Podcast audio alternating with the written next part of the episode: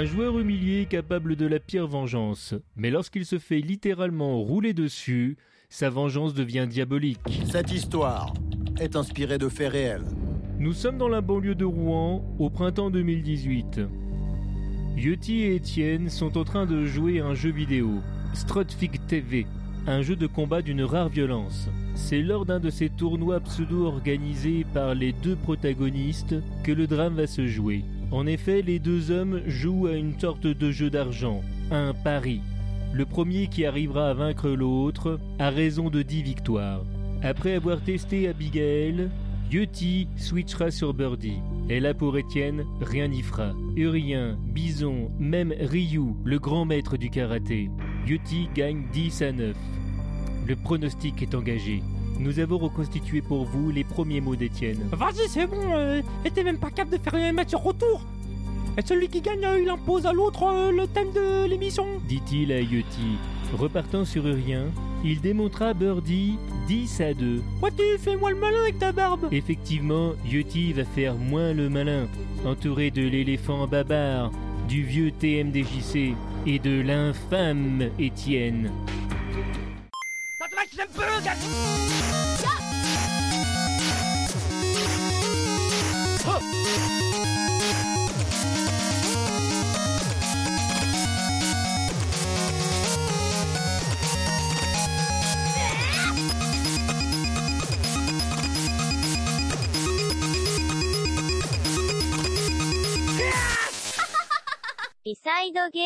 Et bonjour tout le monde, on se retrouve aujourd'hui pour un nouvel épisode de B-Side Game.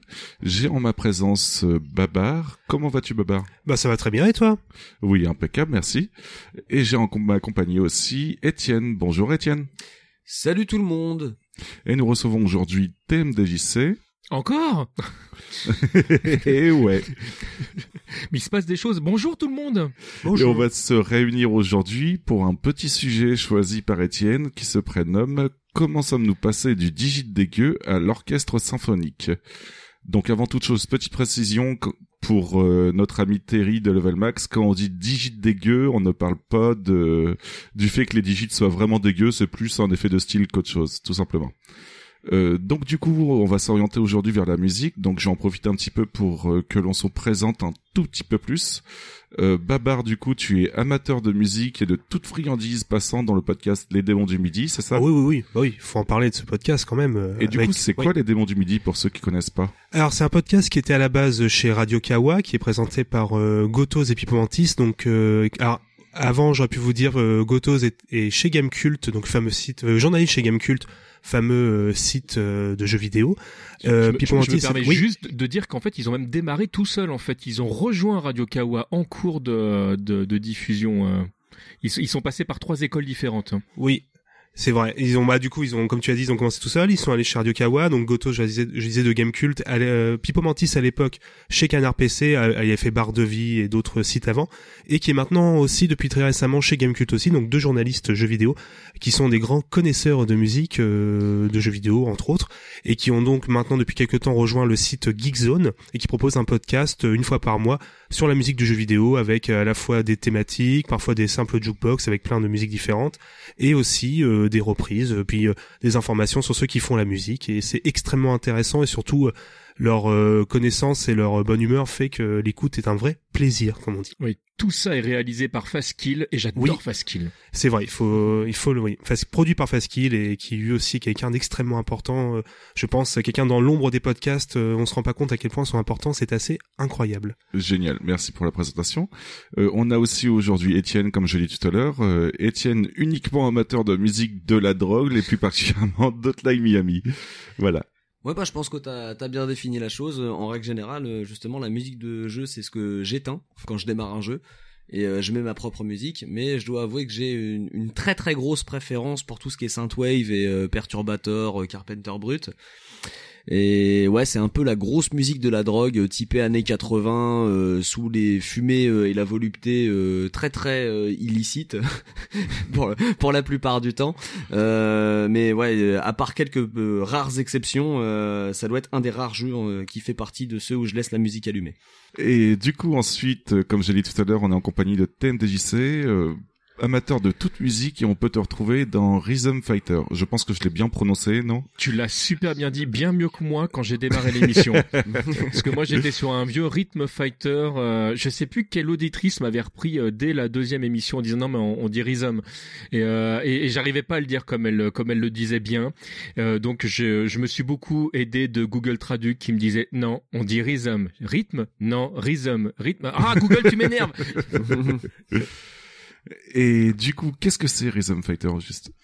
Alors Rhythm Fighter est une émission euh, d'analyse euh, musicale euh, du jeu de combat où on reprend, j'essaye dans la majorité des cas de, faire ça par ordre chronologique, mais on reprend les, les, jeux phares et puis on décortique un petit peu les, les musiques qui sont dedans, à savoir comment ça a été composé, les auteurs, enfin les compositeurs d'ailleurs, quelles sont éventuellement les inspirations et puis bah, j'essaye de faire ça de manière un petit peu rigolote. Donc euh, c'est il y a des il y a des petites scénettes qui vont venir se greffer ça et là euh, de manière euh, à rendre le, le tout euh, audible D'accord, génial. Et euh, quant à moi, en fait, euh, c'est un petit peu un melting pot de vous tous, avec ensuite une très grosse touche euh, Metal Gear Solid Addict, tout simplement. Euh, Ce que vous voyez pas, c'est que là, il a même le t-shirt hein, qui va avec. euh, on a, un, on a un snake, on a tout, c'est son fond d'écran. Il a le slip, les chaussettes, euh, et il est dans une boîte. Hein. Euh, pour s'aider pour ce sujet-là, en fait, on a eu quelques sites du genre euh, mo5.com, euh, musée-du-jeu-vidéo.fr, et on a aussi un énorme mémoire que vous pouvez retrouver sur le site de l'école nationale supérieure Louis Lumière. Et c'est un mémoire écrit par Adrien Soulier qui se prénomme Musique et jeux vidéo, pardon, de l'interactivité d'un média singulier. Voilà, donc c'est un gros mémoire de 150 pages qui nous a beaucoup aidé à préparer le sujet et du coup, s'il nous entend, on sait jamais, euh, on, on tenait à le remercier. Le boulot qui est fait dessus est juste monstrueux en fait. Hein. Ouais, moi je- j'en profiterai puisqu'on est en train de, de parler de qui a fait quoi, de parler de VGM, qui est un bouquin qui est édité chez Pix Love, qui est écrit par euh, Damien Merchery euh, de mémoire. Je vérifie, je ne dis pas de bêtises. Euh, qui, euh, pareil, en fait, est un est un bouquin qui qui doit faire, euh, allez, je l'ai sous les yeux, je lance, euh, qui fait un peu un peu moins de 300 pages et qui est euh, évidemment, bon, ça raconte euh, comme son nom l'indique l'histoire de la musique du jeu vidéo, mais qui parle de la musique de jeu vidéo de de manière euh, globale, approfondie et c'est euh, c'est très très intéressant à lire. Je vous y invite. Ok, génial. Donc merci, voilà vo- toutes nos sources euh, qui nous ont aidés. On va pouvoir commencer avec la première partie qui se prénomme tout simplement Avant les digits. Il y avait rien, il n'y avait pas un crochet pour une mobilette, rien. La zone. Avant les digits, euh, il n'y avait rien, euh, rien du tout en fait. Euh, ça a commencé en 1947 au tout début avec euh, Thomas T. Goldsmith, pardon, physicien, qui a créé le Cathodic Ray Tube Amusement Device, ou en français comme l'aime euh, TMDJC, l'appareil de divertissement pour tube cathodique. voilà, donc c'était un- une petite, une grosse console de jeu, pardon, euh, qui ne proposait aucun son, rien du tout, et euh, voilà, on se débrouillait comme ça pour jouer, quoi. Tout simplement. Ensuite, en 1971, on a eu droit au vrai début du JV avec une borne d'arcade Computer Space. Euh, les premiers sons étaient super désagréables, on avait un bourdonnement immonde et quelques bips. Peut-être peut- peut-être préciser effectivement que le, que le, le son, euh, comme tu dis, était, enfin c'était dégueulasse. Ah si oui, non, jamais mais il y en a qui ont euh, l'occasion de, de voilà d'aller faire un petit tour sur YouTube parce que on, on le trouve aujourd'hui. Euh, voilà, c'est et puis il faut imaginer ça en très fort. c'est voilà, c'est horrible.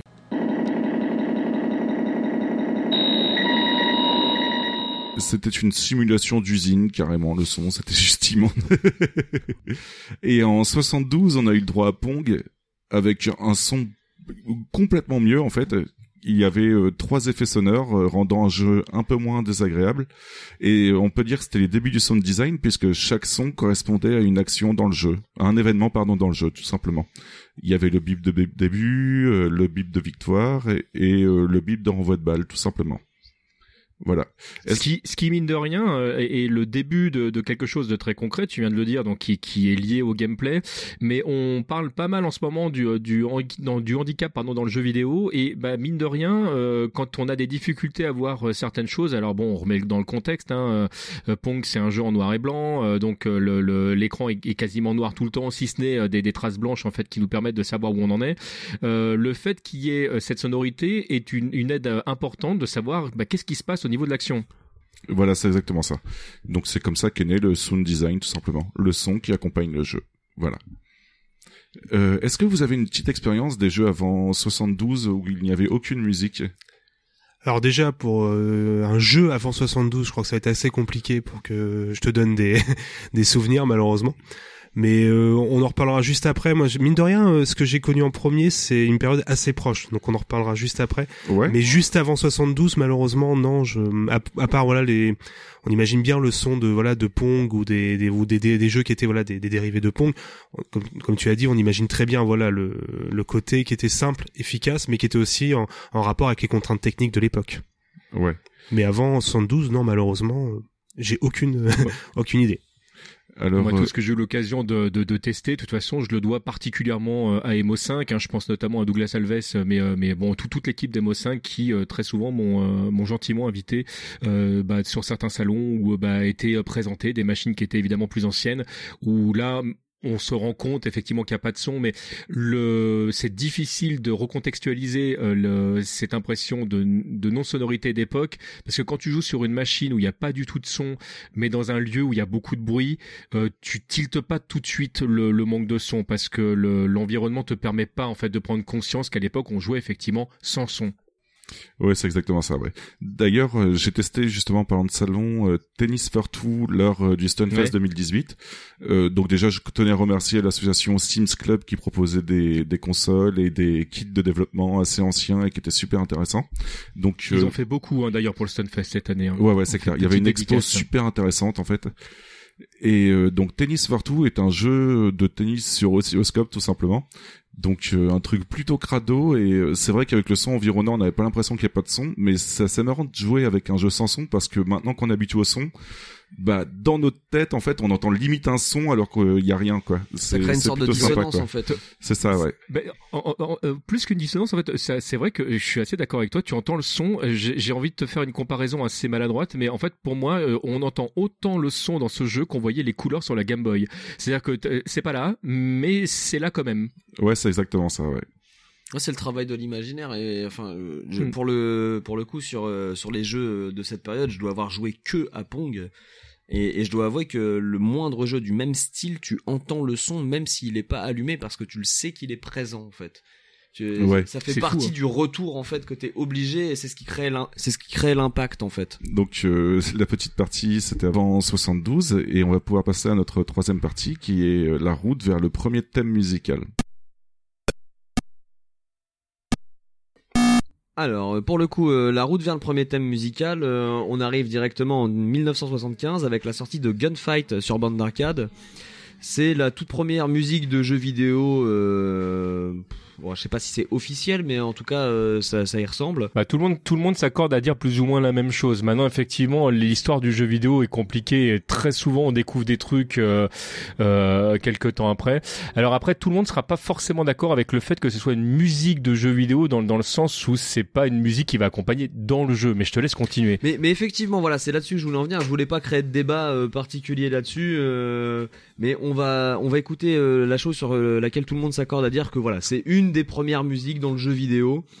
Et à noter que c'est plus du sound design euh, comme euh, comme Yeti en parlait un peu euh, un peu plus tôt dans les digits, euh, qui servait justement à à, habiller le jeu. Voilà, je sais même pas comment je pourrais définir le sound design, mais c'est.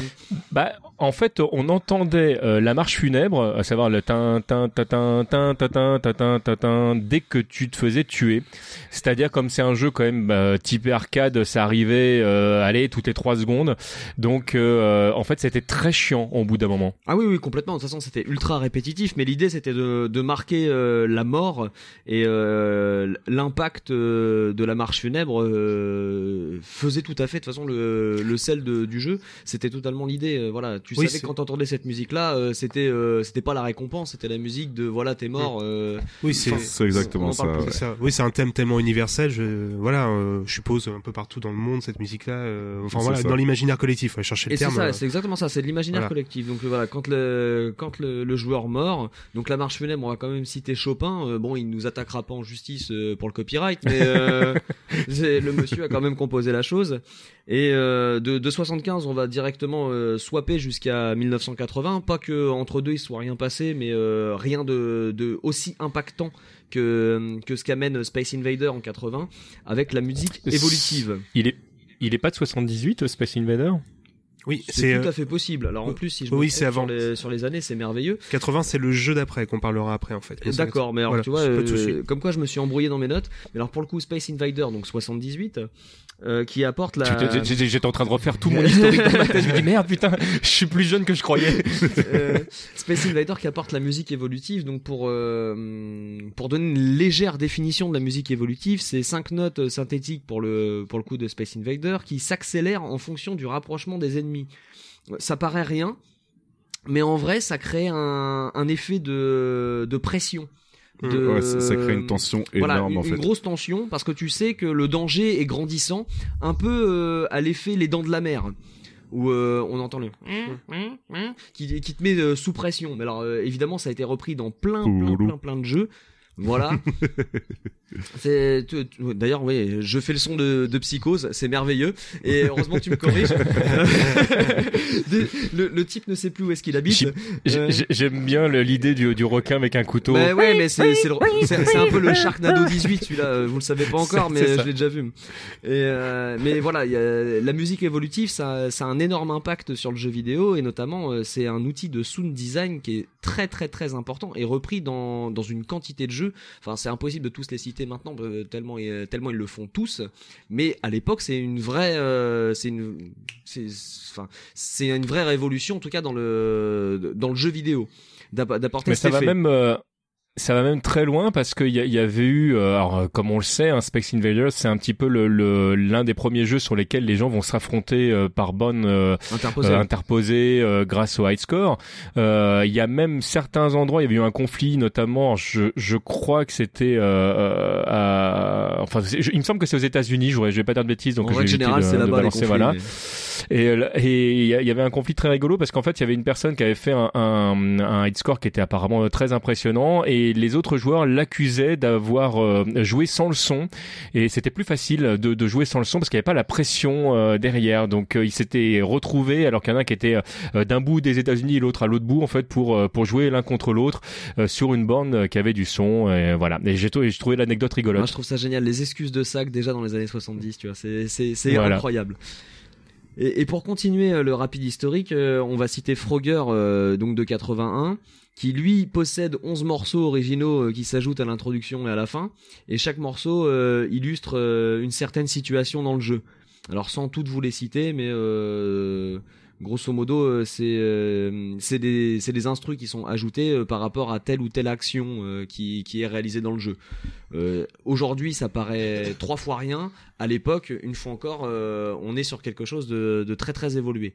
Bon, même si Frogger est pas impressionnant à, regarder ou à entendre, sur l'époque, l'innovation technologique qui est mise en place là est, vraiment très très lourde. Et en plus, toutes les musiques sont mixées en temps réel. Une fois encore, ça paraît pas grand chose, mais sur la, la puissance des machines de l'époque, euh, ça devait sacrément consommer en termes de puissance. Ouais, j'imagine bien, ouais. T'as eu en 80 aussi euh, Rally X, qui était le, le premier jeu à bénéficier d'un accompagnement musical en boucle pendant les phases de jeu.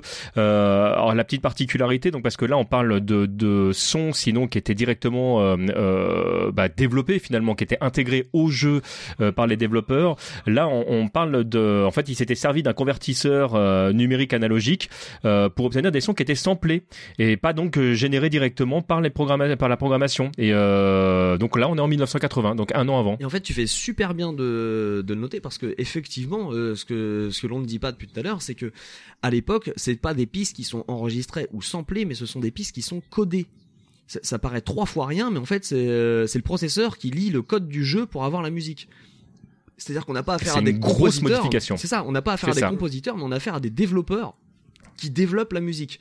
Euh, c'est, en fait, ça change tout dans le boulot de la machine. Et, et ce, Oui, ça- puis ça même à même dans le composer, boulot de, énorme, création et de, de composition, ce qui doit être euh, extrêmement plus difficile. Tu pouvais pas être simplement euh, compositeur musical pour pouvoir faire ça pour ton jeu. Il fallait être au minimum dev, ce qui est ce qui est sacrément lourd, euh, d'impact en tout cas pour l'époque. On va refaire un petit bond dans le temps pour pour arriver à Dig Dug, sorti en 83. Euh, avec notamment euh, lorsque le personnage qui s'arrête, la musique s'arrête, permettant ainsi euh, l'immersion ou euh, ou on va dire que comment ça euh, le fait de, de se sentir concerné par rapport au jeu. C'est encore c'est des tout petits détails mais c'est les premiers à les avoir mis en place. Et pour revenir sur la sur la musique évolutive euh, pour citer des des jeux euh, plus plus connus du grand public on va juste citer Tetris où euh, plus on avance dans le niveau, plus la musique s'accélère. Alors bon, le thème de Tetris, euh, On, voilà. ouais, on en revient à ce qu'on disait tout à l'heure. Hein, le, le, c'est, c'est le principe d'accélération qui va te générer du stress. Vas-y, vas-y, je t'en, je t'en prie. J'allais dire qu'on allait forcément pas faire un, un truc exhaustif parce qu'il y a Non, y tellement a de jeux qui ont qui ont marqué. euh, voilà, on pourrait parler de Donkey Kong, on pourrait parler de, de Pac-Man, qui sont des jeux qui euh, qui ont apporté ou euh, des intros ou même des thèmes qui qui couraient dans le dans le jeu. Mais euh, mais oui, je vais je vais complètement dans ton sens. Il y a il y a vraiment un travail au niveau du sound design. C'est merveilleux parce que tu vois, j'allais citer Super Mario Bros où euh, quand t'arrives à la fin du timer, en fait, la musique s'accélère. Mais en plus, tu cites Pac-Man et là, tu me fais une transition merveilleuse. Donc, euh, évidemment, à la sortie de Pac-Man, eh ben, il y a une musique composée. Alors, une fois encore, euh, dans le code du jeu. Hein, par euh, Toshi Yokai et si je bousille son nom il m'excusera j'ai un niveau de japonais qui est particulièrement mauvais et cette musique elle est directement à partir des circuits intégrés présents dans la machine donc là, on va encore plus loin que dans le simple code, c'est même carrément dans le dans l'outillage, dans intégré directement dans le support même du jeu. C'est Faut- c'est physique. C'est c'est c'est enfin, c'est complètement délirant. euh, C'est-à-dire que ils, ont ils ont été obligés de l'intégrer directement dans les circuits du euh, de la machine. Il faut, oui, je me permets juste de préciser quelque chose quand même. À cette époque, dont l'arcade était encore euh, quelque chose d'assez- encore assez jeune, hein, le jeu vidéo en général, mais le- l'arcade, faut vraiment expliquer dans les années 70-80 que chaque jeu c'était une borne euh, à part entière. C'était vraiment on crée. Une borne dédiée. En oui. fait, voilà, c'est qu'on crée vraiment même, mais plus que la borne, c'était même la tout ce qui était les parties électriques, euh, électroniques. C'était une carte mère avec voilà des composants, mais c'était unique pour chaque jeu, pra- pratiquement unique pour chaque jeu. Il n'y avait pas encore le standard euh, JAMA. ouais, il y ou avait les pas de normes du tout. Voilà, il y hein, avait pas de- vraiment. Voilà. Et du coup, euh, le Far c'est- West. voilà. Donc en, en fait, euh, on tu parlais voilà, il fait que tu disais que pour faire la musique, il fallait qu'on soit aussi euh, développeur. T- on devait tout faire uniquement avec euh, Ah oui, du tout code. était pensé Voilà. autour du jeu euh, Et c'est ça, pour donc c'était créé. hein, c'est ça, voilà. Le en fait, même le jeu s'adaptait au matériel qui serait prévu. Enfin, c'était, euh, c'est vraiment une philosophie que- qui est un peu dure maintenant à imaginer, mais on tout, voilà, il y avait à la fois euh, le jeu qui s'adaptait au matériel et le matériel qui devait euh, un peu moins s'adapter au jeu, mais dans, dans un sens, il, il essayait d'apporter, voilà, parfois une, euh, comme tu as dit, euh, Non mais c'est tellement beau, tu me fais mes transitions, j'ai même plus besoin de bosser. Moi c'est c'est exceptionnel parce que effectivement c'est la première musique en fait qui donne l'identité même euh, du jeu et du personnage. Euh, faut savoir que en gros euh, ils ont essayé d'associer la musique au plaisir que procure le jeu. Donc t'as l'espèce de son de récompense, le son où t'es ultra godlike et que tu vas croquer les autres fantômes. Enfin je vous fais pas l'historique de Pac-Man et même le gameplay. Hein. J'imagine que on a tous vu même sans y avoir joué à quoi ça ressemblait ce jeu. Et je vous laisse imaginer les, connaissances qu'il a fallu en électronique et en informatique pour pouvoir composer, parce qu'évidemment, à l'époque, aucun outil de composition musicale n'existait.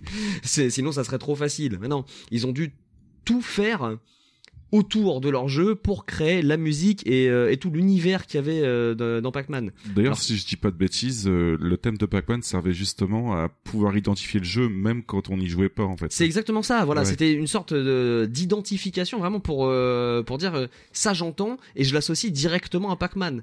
Alors euh, aujourd'hui on arriverait à le faire avec de la pub, euh, avec une accroche ou quoi que ce soit. euh, on entend une phrase, on sait que ça correspond à telle marque. Bah là pour le coup c'était exactement l'idée qu'ils en ont fait. En entendant cette musique, tu savais que ça faisait euh, référence à Pac-Man. Alors évidemment l'impact des des bandes d'arcade dans les années 80, euh, c'est autre chose que les bandes d'arcade d'aujourd'hui. Enfin et donc les musiques, une fois encore, étaient composées par les développeurs des jeux eux-mêmes. Et euh, dans l'idée, euh, bah, je pense que l'idéal, ça serait d'entendre en fait euh, la, la musique de l'époque, mais j'imagine que tu seras capable de retrouver le son. Oui, totalement. Ouais. Voilà.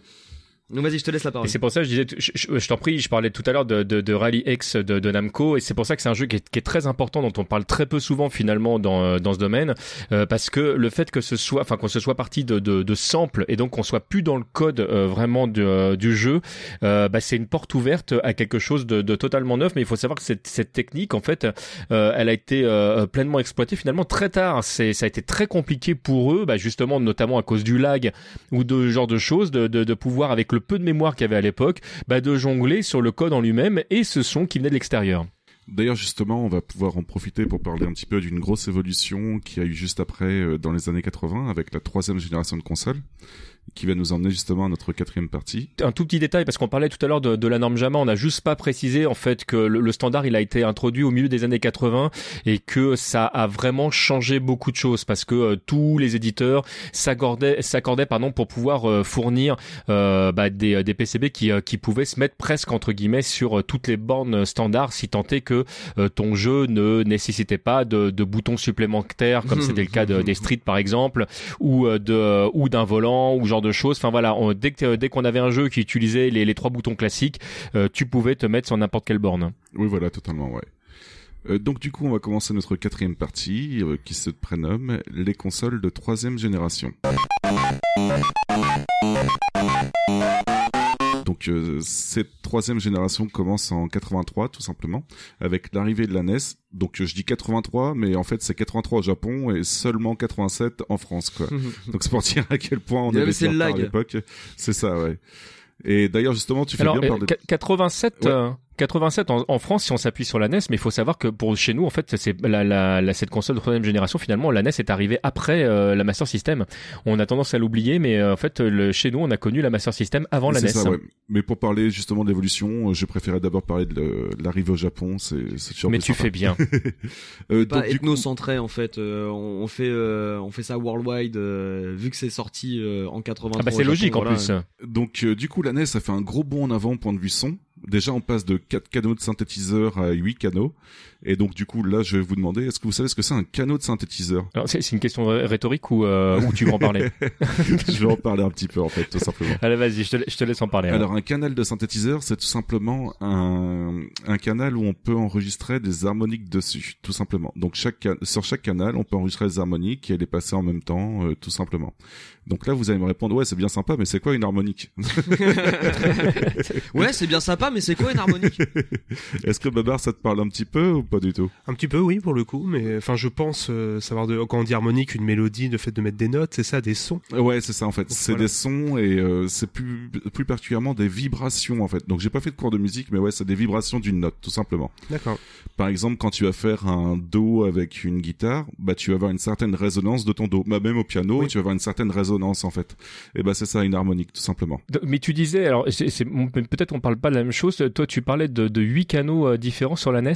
Euh, ouais, c'est ça. Par contre, euh, elle avait moi, un moi, il me semble bien qu'on il me semble bien qu'on est sur 5 canaux. C'est pour ça que je, je, je te pose la Ouais, question. j'allais justement y venir en fait. On est sur huit canaux, mais le son et la musique sont mélangés ensemble en fait. Ce qui fait que du coup, t'avais un énorme bordel au point de vue de la musique parce que arrivé là, il y avait pas huit canaux et il y en avait justement, comme tu dis, il me semble que c'est trois pour la musique et cinq pour les sons, si je dis pas de conneries, ou l'inverse.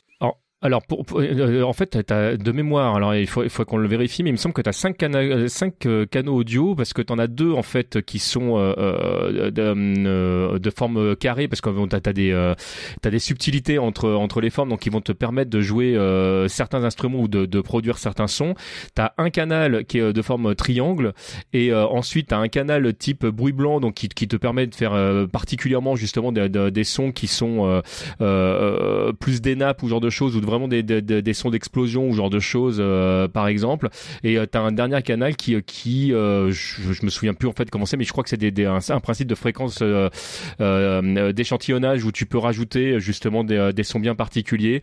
Euh, mais je, je je crois pas que t'en aies plus que ça. Enfin, il faudrait qu'on le vérifie mais euh, Alors, Alors d'après ma mémoire, je pense que tu as tout à fait bon parce que c'est ce que j'ai retenu moi de mes recherches sur la NES et euh, il me semble bien que c'est ce que tu viens de décrire. Il y a bien cinq canaux avec les bruits blancs euh, entre les sons euh, carrés et les sons euh, dont c'est triangle, je crois, que, que, tu, as donné. Mais une fois encore, ça, ça a l'air très abstrait. C'est juste que tu travailles pas sur la même chose en fait euh, en, termes de, de son. Tu, tu peux pas produire les mêmes, euh, les mêmes résonances et les mêmes notes. Si j'ai bonne C'est ça. mémoire. Je, je- je suis en train de le vérifier en direct au moment où je vous parle parce que vive Internet et euh, donc je, je, je confirme ce que je suis en train de dire et euh, en fait le dernier canal dont j'avais plus le, le, le, le terme en tête c'est le Delta euh, PCM et euh, donc voilà qui est un qui est un principe effectivement euh, enfin qui lit les échantillons audio euh, voilà donc c'est c'est bien on est bien là. Après bon vous avez le, le tout ce qui est en mégahertz Mes sources en indiquaient 8, mais du coup, il y a, peut-être une erreur là-dessus. Non mais il y en a Mais- bien, il y en a ou- bien 8 ou- mais en fait il y en a c'est peut-être 5 c'est- pour le euh, il y en a 5 pour la musique et qui utilisent certaines choses et 3 pour le son. Si, si je me souviens euh, correctement. Mais après le débat n'est même pas là, c'est que de base euh, par rapport à ce que faisait l'arcade, la NES déjà fait mieux. Ouais, non, mais ce qu'il faut retenir aussi, c'est qu'il y avait des gros problèmes au point de vue du fait qu'il y avait rien qui était dédié vraiment à la Non, musique. pas En fait, c'est ça le problème. Quoi. ça crée euh, des, des, des sacrés sons euh, pas propres et mais en soi la NES est quand même une révolution. Ah oui, ouais, voilà. Mais ouais. je suis, mais je suis en train de réfléchir à un truc que peut-être que toi ta source et ça c'est c'est un truc auquel alors le- je vais je, je suis peut-être dire en train de dire une énormité. C'est pareil, il faut qu'on qu'on vérifie. Alors tout ça est dit de mémoire.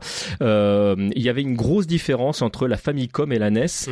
parce Ouais, que la, Famicom en fait te, permettait de rajouter euh, des, euh, des canaux supplémentaires euh, matériellement parlant via certains jeux, via et en fait c'est des choses qui n'ont pas été implémentées sur la NES parce que à l'époque c'était pas utilisé encore sur la Famicom et les gens se disaient euh, le bah oui de toute façon voilà ça ça ne sera jamais utilisé on fait des économies on va la vendre plus cher on met moins de trucs dedans tout va bien dans le meilleur des mondes. Enfin voilà on est on était euh, déjà euh, c'était un produit hein, la NES faut remettre les choses dans le contexte.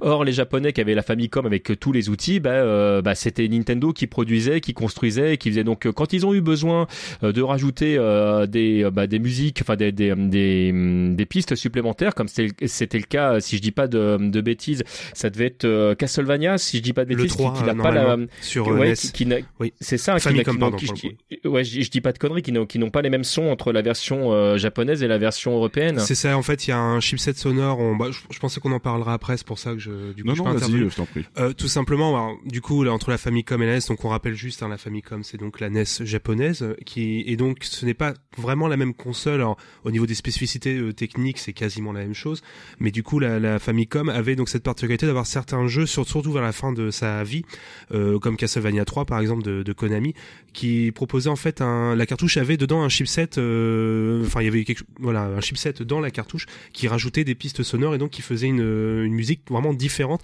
avec des canaux musicaux euh, supplémentaires. donc les, les, les les fameux manquants dont on parle depuis tout à l'heure parce que je crois qu'au total on arrive à 8 si je dis pas de bêtises Ouais, bah c'est c'est ça. ça. du coup, alors, ouais.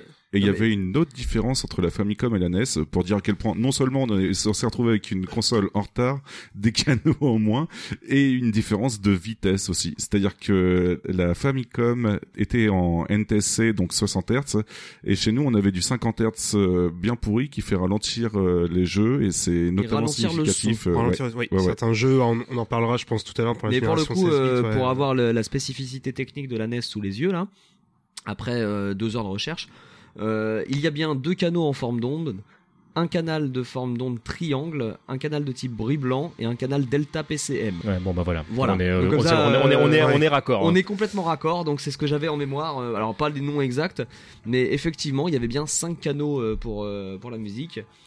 Bon, on n'a pas dit trop de bêtises, ça et, va. et- et je Voilà. trouve qu'on s'en sort plutôt pas mal. euh, La mémoire était pas si défaillante que ça euh, au final. Quand la mémoire est bonne. Non, pardon. Exactement. Non mais pas mal, j'aime bien. Donc du coup, euh, petite question pour tout le monde, est-ce que vous avez quelques thèmes musicaux qui vous ont marqué sur NES Donc euh, Ah, on oui. va éviter que vous en citez 15 par personne parce que je vous connais. je vais juste vous en demander un par personne, tout simplement. Un, oh, t'es dur Ouais, ouais, ouais, mais en fait, sinon, on va partir dans un débat super énorme. si vous voulez, je peux, j'ai quelque chose de très rapide, un peu improbable, parce que moi, je fais partie des gens qui n'ont pas eu NES, qui n'ont pratiquement pas connu la NES. Ou alors vraiment Donc tu me donnes le tien, c'est ça Alors c'est si seulement. Non non, y a- en fait c'est un jeu qui est extrêmement, enfin qui est pas très bon, mais qui est extrêmement connu maintenant parce qu'il y a eu beaucoup de vidéos euh, YouTube euh, pour ce jeu. Mais c'est le fameux le Silver Surfer, le surfeur d'argent, qui a une, Ah. une OST absolument, aff- euh, enfin dingue. Euh, où alors c'est un ceux qui composent. Alors du coup je reprends les fameux démons du midi qui en parlaient déjà. Ces fameux compositeurs qui en fait, euh, alors j'ai plus les noms mais je crois que c'est deux frères qui s'amusent à chaque fois de faire des OST sur euh, utilisent les capacités capacités euh, donc techniques à fond d'une console. Et si vous avez l'occasion juste d'écouter, euh, ça se trouve facilement sur YouTube, l'OST du surfeur d'argent, donc ce Silver Surfer, est complètement dingue. Euh, le jeu est très mauvais, mais euh, l'OST, euh, le thème, enfin euh, voilà, ça a écouté. Ils utilisent à fond toutes les capacités. Il y a- on a même pas l'impression que ça sort du NES. On a l'impression que ça pourrait sortir euh, d'une console beaucoup plus récente, tellement que tellement c'est bien fait. Ouais, c'est de la performance Je plus technique. quoi. Alors du coup, Étienne, euh, si tu devais en choisir qu'un, Alors moi je vais pas vous sortir euh, tout ce qui est euh, made in Nintendo mais je vais je vais citer Tortue Ninja parce que je crois que c'est la plus grosse gifle que j'ai pris sur NES et en 50 Hz déjà le jeu m'avait choqué avec sa musique mais c'est la version la version pâle quoi. La musique de Tortue Ninja juste le premier stage Enfin, j'imagine que tu es capable de retrouver le son une fois encore, mais c'est c'est juste divin. Elle est ultra prenante, c'est un son d'ambiance de fou. T'as l'impression d'être dans le dessin animé en fait. C'est c'est ça qui est complètement dingue sur, sur ce jeu. C'est ce qui, ce qui m'a le plus marqué sur la NES. Je pense que t'es, de je pense que t'es même même plus que la musique. Alors là, on dérive un tout petit peu, mais le son euh, quand t'es dans le dans les égouts, tu sais, Exactement, le- c'est le- c'est oui. exactement ça. C'est l'électricité. le stage 1, le Voilà. l'ambiance de, de Voilà, Tortue Ninja Quand- est le barrage, voilà, cherche voilà, le barrage, Ah, le les- barrage, voilà, c'est là, ça. ouais, le, voilà, où là, là, tu- on parlais de, de le son, fameux, voilà, euh, le euh, suivant, suivant, les embrouilles qui t'arrivent. Tortue Ninja, dans son style, quand il te reste plus du tout d'HP avec le C'est tellement stressant. complètement dingue. T'as envie de couper le son de tout ce qui existe, de reset ta console, de faire n'importe quoi. Mais ouais, là, là, le stress est au maximum.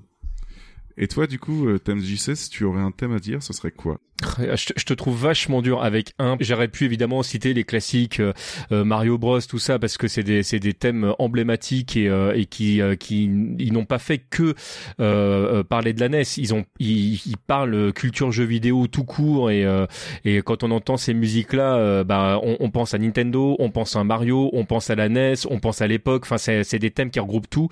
Euh, mais moi j'ai envie de te citer euh, euh, le premier thème du Dr Willy de Mega Man Bah 2 oui.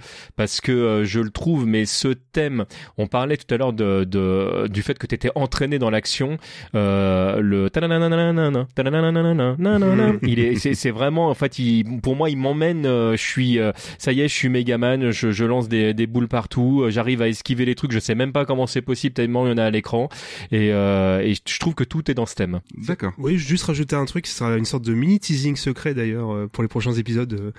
Euh, du coup, euh, parler, euh, je sais pas si vous avez vu cette vidéo d'un speedrun de Mega Man 2 euh, où un joueur euh, joue, au jeu, donc fait le speedrun sur scène et derrière lui il y a un groupe qui s'amuse à reprendre l'OST en temps réel. oh ouais c'est tellement génial ça que- et même c'est-à-dire que même le groupe joue et s'adapte à sa partie. C'est-à-dire que dès qu'il bat le boss, il arrête de jouer, ils mettent le thème de victoire. Après ils enchaînent sur le thème de sélection du niveau. Après ils enchaînent avec le, le morceau du niveau. Enfin, c'est une vidéo. je pense qu'elle se retrouve à cette façon sur YouTube, mais n'hésitez pas à aller voir. Déjà parce que bon, déjà le, le gars speedrun, euh, déjà le jeu de façon absolument parfaite, et surtout euh, voilà le groupe derrière qui joue, mais l'air de La rien. oui, performance. ouais, c'est ça. Extra, trop facile de jouer les thèmes comme ça de Megaman, de Megaman, à la- Megaman 2 à la suite. Enfin voilà, n'hésitez pas à aller voir.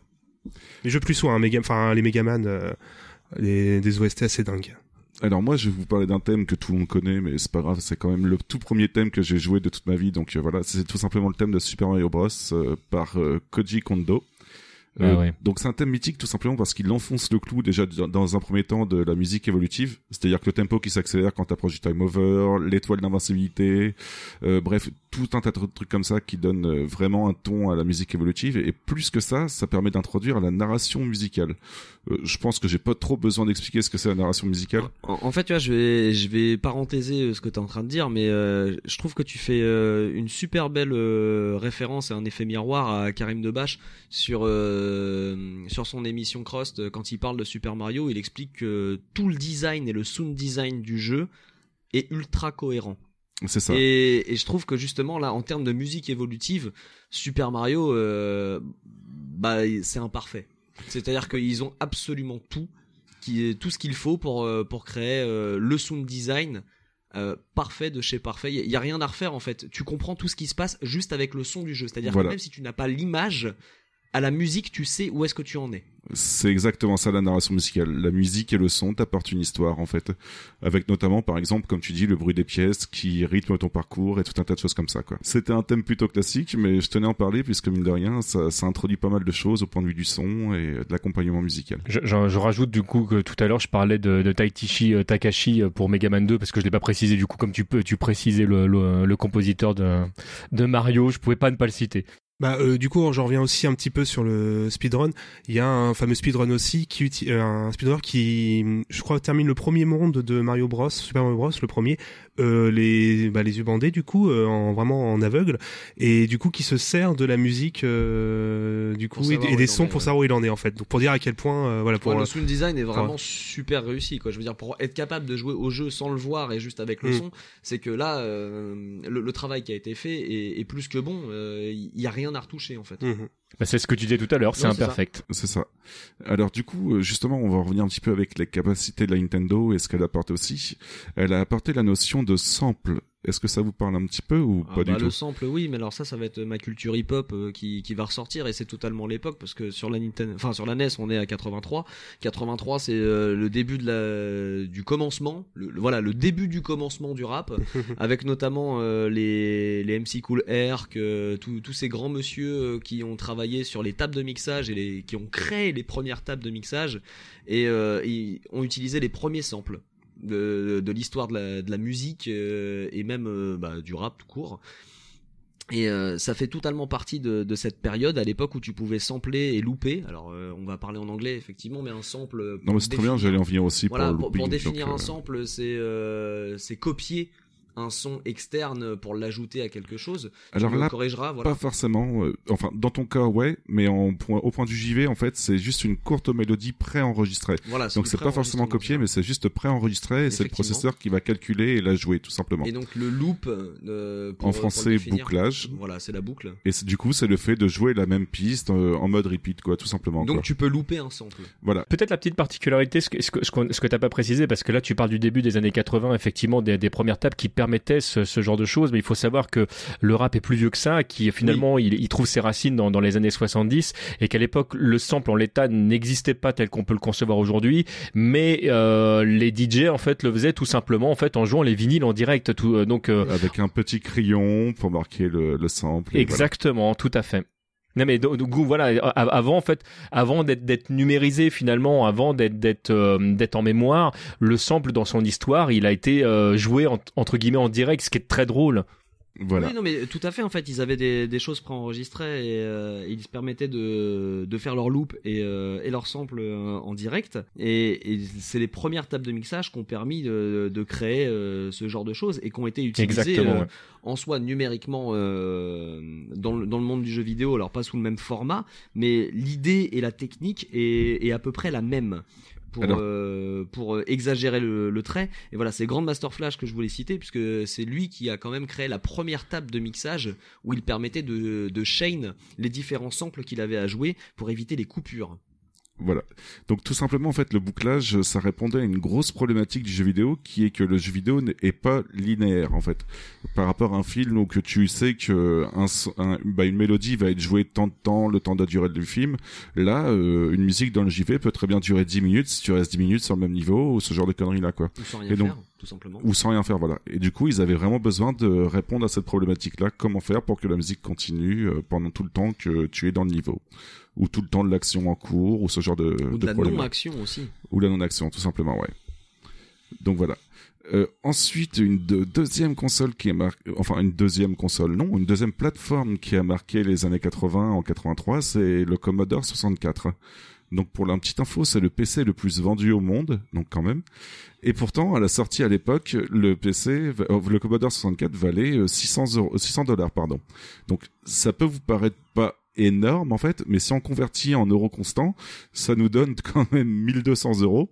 Et encore pire que ça, pour bien s'en rendre compte, le SMIC brut à l'époque était de 500 euros. Ça veut Donc, dire qu'on fait deux SMIC même, et demi en fait de l'époque. Donc le Commodore 64 était une Rolls Royce, hein, euh, clairement. Fallait fallait économiser deux mois de salaire et demi pour euh, pour pouvoir se payer euh, ce, ce PC.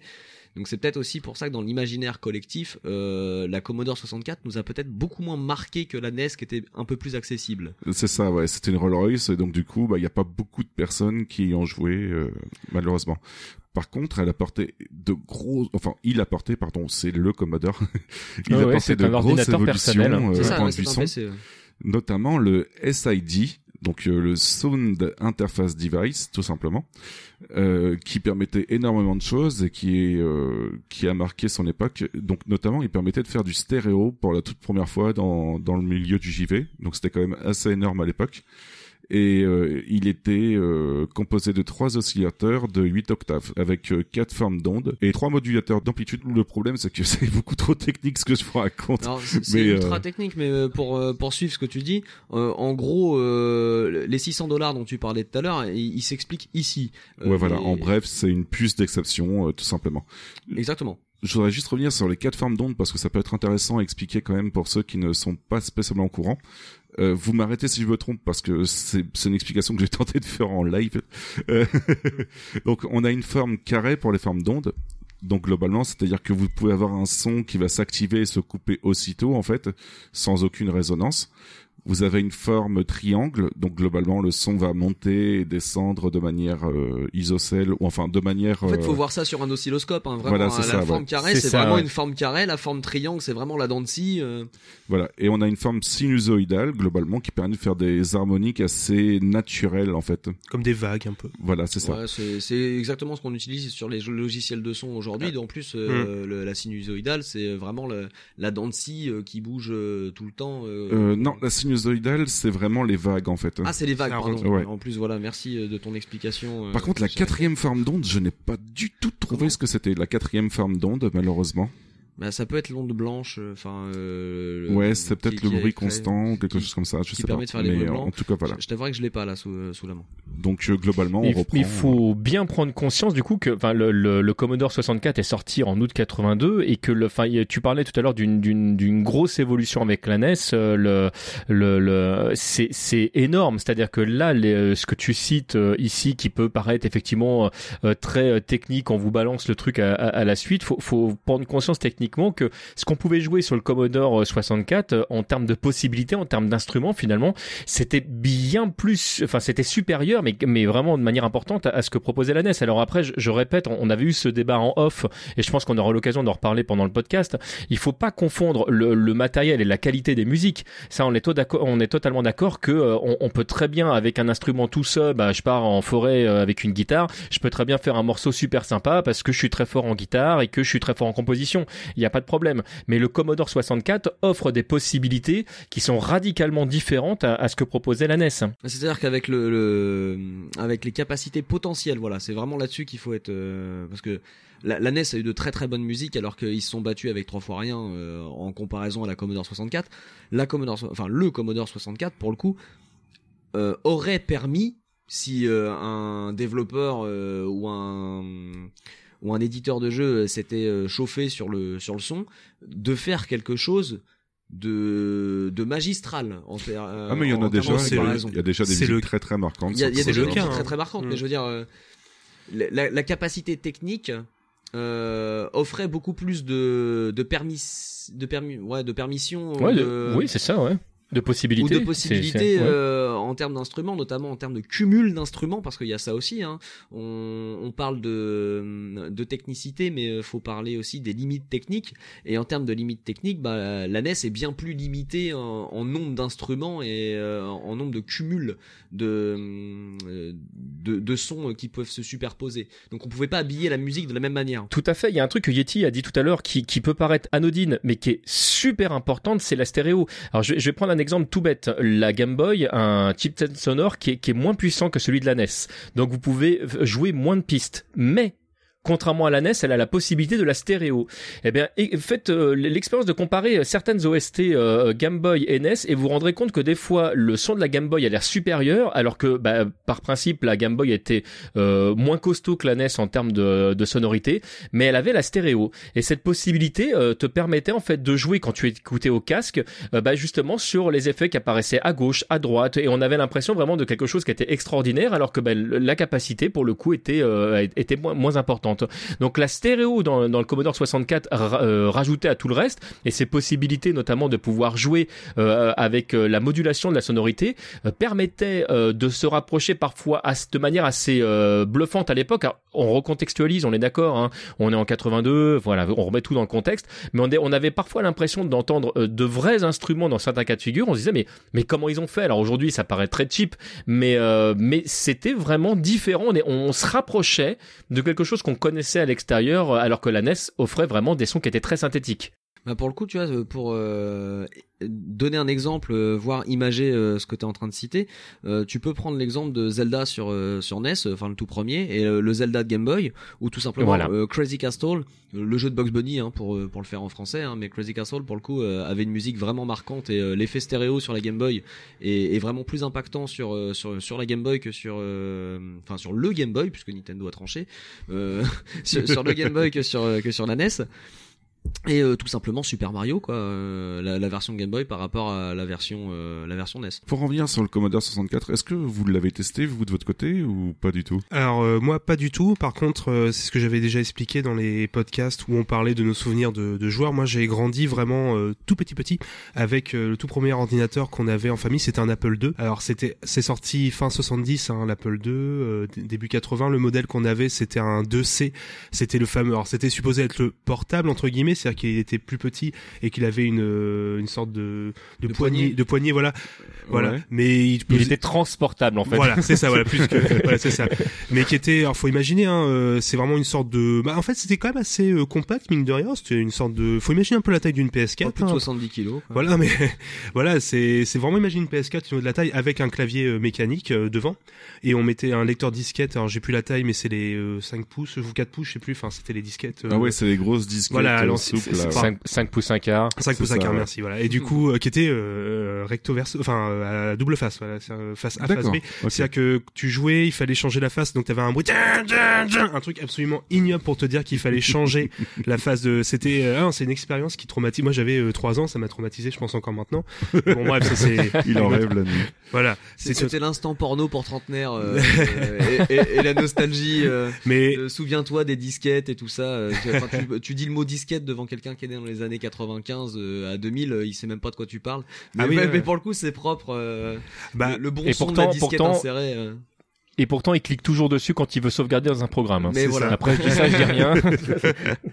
bah, du, du, coup, euh, juste se rendre compte qu'on branchait ça sur la télé, même encore maintenant, hein, il suffit d'une prise Péritel. Il y avait une prise Péritel en fait sur le l'Apple II. Par contre, le son sortait euh, uniquement de l'ordinateur, donc du il y avait un processeur sonore qui est ce qu'il est. Alors à l'époque, ça devait être extrêmement euh, impressionnant, mais forcément. Euh, ça l'est beaucoup moins Voilà, un bruit extrêmement strident, mais il y avait déjà des, des, petites mélodies. Moi, je pensais, j'ai noté vite fait mes souvenirs du coup de, de premier jeu comme ça. Il y avait Karateka, donc du euh, du même développeur que, enfin, le premier jeu avant qu'il fasse Prince of Persia.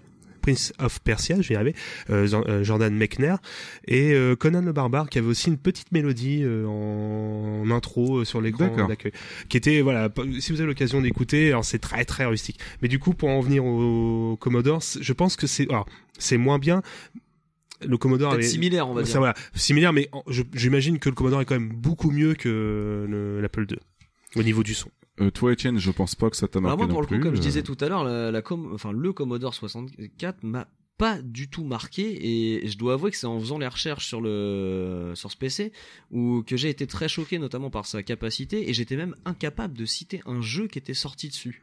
Donc après recherche, j'ai vu qu'il y avait des choses euh, qui avaient été faites particulièrement impressionnante. Je pense à Elite. Alors euh, évidemment, si on donne les versions plus récentes, on aura Elite Dangerous, mais euh, oui. Il y, a, enfin il y a tout un tas d'autres jeux. Hein. Je vous hmm. invite à aller voir le Wikipédia de, du Commodore 64 pour aller chercher quelques infos et se rendre compte euh, vraiment de l'impact que cet ordinateur a eu parce que s'il est dans le Guinness Book des records, c'est pas pour rien. Hein. Mais vraiment, non, je l'ai pas joué. J'ai été regarder quelques vidéos pour me rendre compte de, de ce qu'était ce, cette machine. Euh, et je dois reconnaître que hum, bah on sent la, différence quand même, même si on sent que c'est pas exploité euh, totalement par rapport à, ce qui avait été fait sur euh, sur des consoles beaucoup plus on va dire beaucoup plus hype pour l'époque, parce que clairement la NES a, vraiment tout explosé hein, à, sa sortie. Mais non, j'ai joué à rien sur Commodore 64 et je devais euh, pour euh, pour de la recherche perso euh, aller télécharger un émulateur et et tester et je l'ai pas encore fait. Donc euh, C'est assez la galère malheureusement. En comparaison à un, numéro, un émulateur NES, c'est un peu chiant à utiliser. ouais bah j'imagine de toute façon émuler un PC sur un PC ça doit pas être la fête. Hein. Non, ça encore ça va, mais Mm. c'est vrai qu'il faut, il faut, il faut juste bien reconnaître les, les langages d'époque en fait. Hein. C'est ça.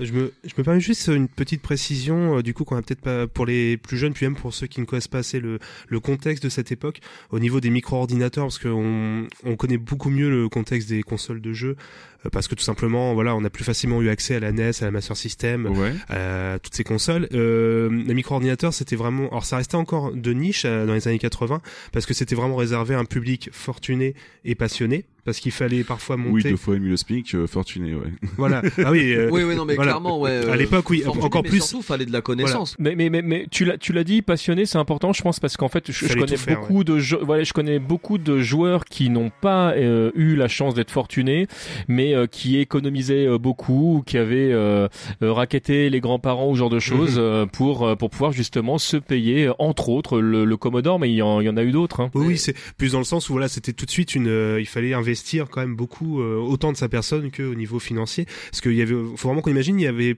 pas de standard en fait informatique avant le PC dans fin Ouais, Il n'y 80. avait pas Windows, Voilà. ce genre de choses. Et puis même, il n'y a pas de standard euh, logiciel, en euh, de Ouais. standard euh, matériel. Voilà. Il y avait euh, des micro-ordinateurs faits par euh, différentes marques. euh, Il y avait des très bas de gamme, il y avait des plutôt haut de gamme.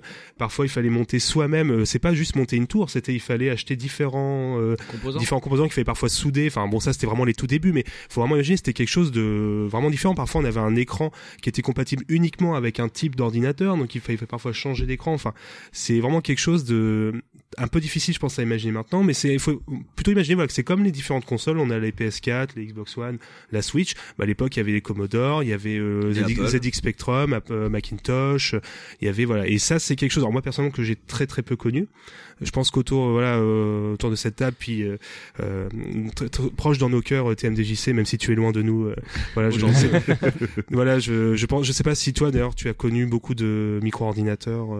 Alors beaucoup n'exagérons rien. Alors moi j'ai pas eu de manière personnelle le Commodore 64 par exemple ou les Amstrad ou, ou Atari ou genre de, de, de machines. J'ai eu la chance d'avoir autour de moi des gens qui qui possédaient. En fait il y avait eu comme moi j'étais je vivais à l'époque à Torcy et il y avait une euh, dans le 77 pour pour être précis il y avait- avait ce, ce petit côté euh, tiens euh, moi je me suis payé ça il y avait un autre mec qui s'était payé un autre truc ou donc c'est vrai que ça m'a donné moi l'occasion de pouvoir mettre les doigts et je remercie certaines personnes sur pas mal de machines mais euh, en, en étant totalement transparent avec vous euh, la plus grosse majorité de, de, de mes interactions avec ces anciennes machines ont été faites de manière beaucoup plus moderne notamment je parlais tout à l'heure de, de Douglas Alves mais, mais chez lui c'est c'est incroyable le nombre de machines euh, qu'il peut avoir Ouais, et, euh, et en bien, fait, il y avait ouais. plein de jeux que j'avais eu l'occasion de voir ou de tester plus jeune, auxquels j'ai réellement joué euh, il y a maintenant quelques années euh, grâce à lui. Mais d'ailleurs, Ok, il y avait un test simple à faire pour la Commodore 64 ou la NES ou autre.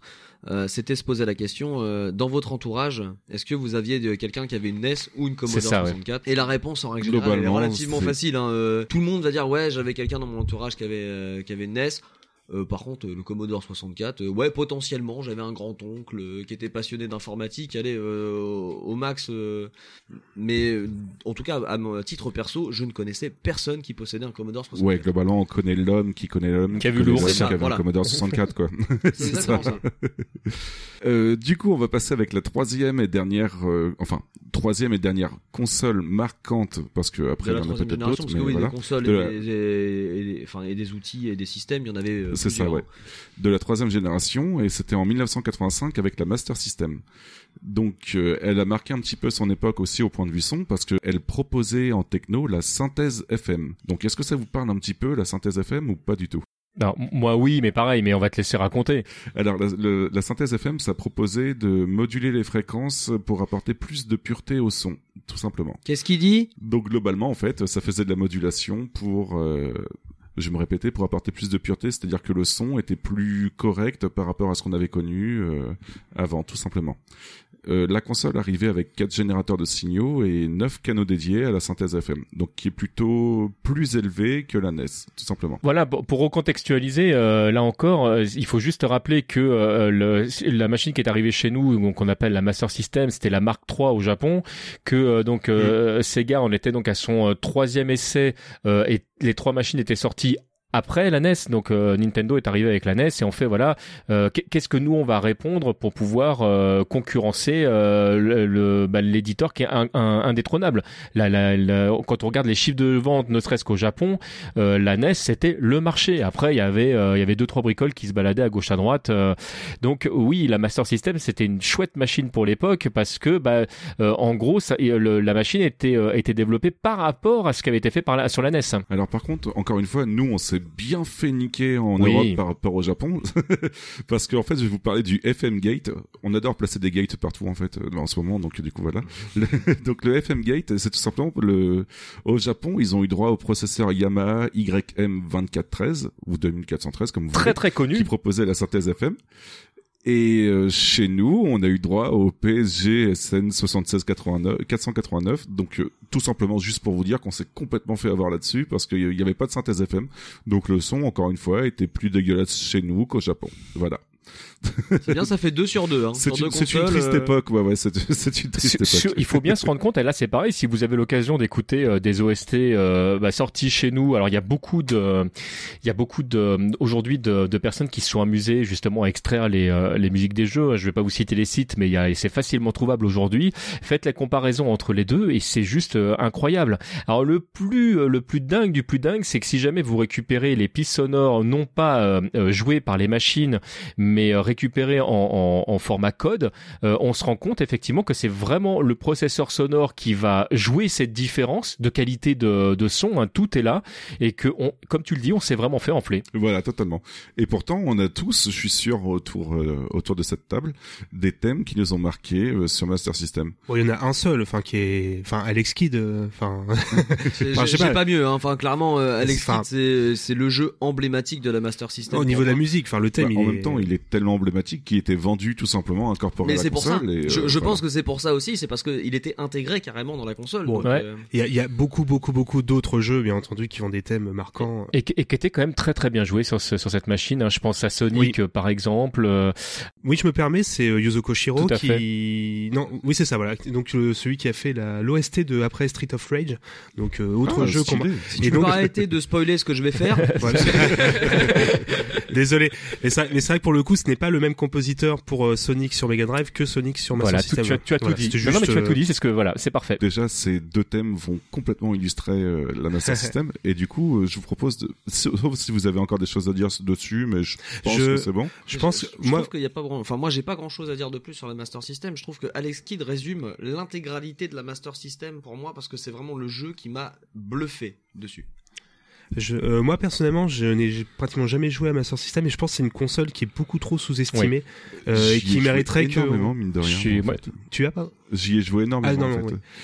J'avais des amis qui l'avaient, et du coup, euh, enfin des amis à mes parents qui l'avaient, et du coup, bah généralement, donc dans ces cas-là, tu passes tout l'après-midi à jouer chez eux à la console plutôt qu'autre chose. Donc, Ah, euh, voilà. j'aimerais j'aimerais tellement rattraper au moins une fois mon retard euh, sur cette console que j'ai euh, mis de côté parce que même gamin c'était euh, une- il y avait juste euh, un euh, oncle un oncle qui l'avait oui voilà avec pour enfin on y jouait comme ça voilà à Alex Kidd ou à quelques jeux mais j'étais trop petit puis moi il y avait que Mario qui m'intéressait donc du coup j'ai un peu mis ça de côté dans ma tête c'est toujours resté la oui mais c'est pas la C'est pas la c'est pas et mais c'est c'est horrible mais après voilà et moi en plus quand j'étais quand voilà, quand j'étais gamin euh, c'était déjà la Super Nintendo puis bon on montre on me montre des vieux jeux comme ça je Ouah, euh, c'est nul il y a pas Mario euh, il y a pas voilà et voilà. Alors que pourtant c'est une console je pense qui ouais qui est qui est blindée de de très bons jeux d'arcade et de très bons jeux même des jeux je pense Ouais, ouais, un nombre de jeux, je pense qu'on n'a jamais entendu parler, mais qui sont euh, excellents. Enfin, je sais pas, TMDJC, par exemple, euh, t'avais qui- Paperboy, par exemple, qui était super sympa. Bah, ce que euh, tu ce que tu dis Babar me fait penser à, à, à deux choses. D'abord d'une que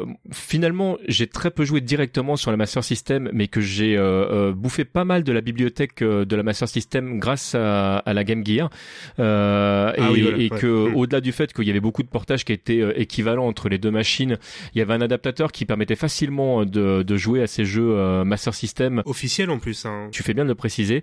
Euh, et c'est vrai que j'ai passé pas mal de temps à jouer à des jeux auxquels je n'aurais pas joué euh, sans, sans cet adaptateur.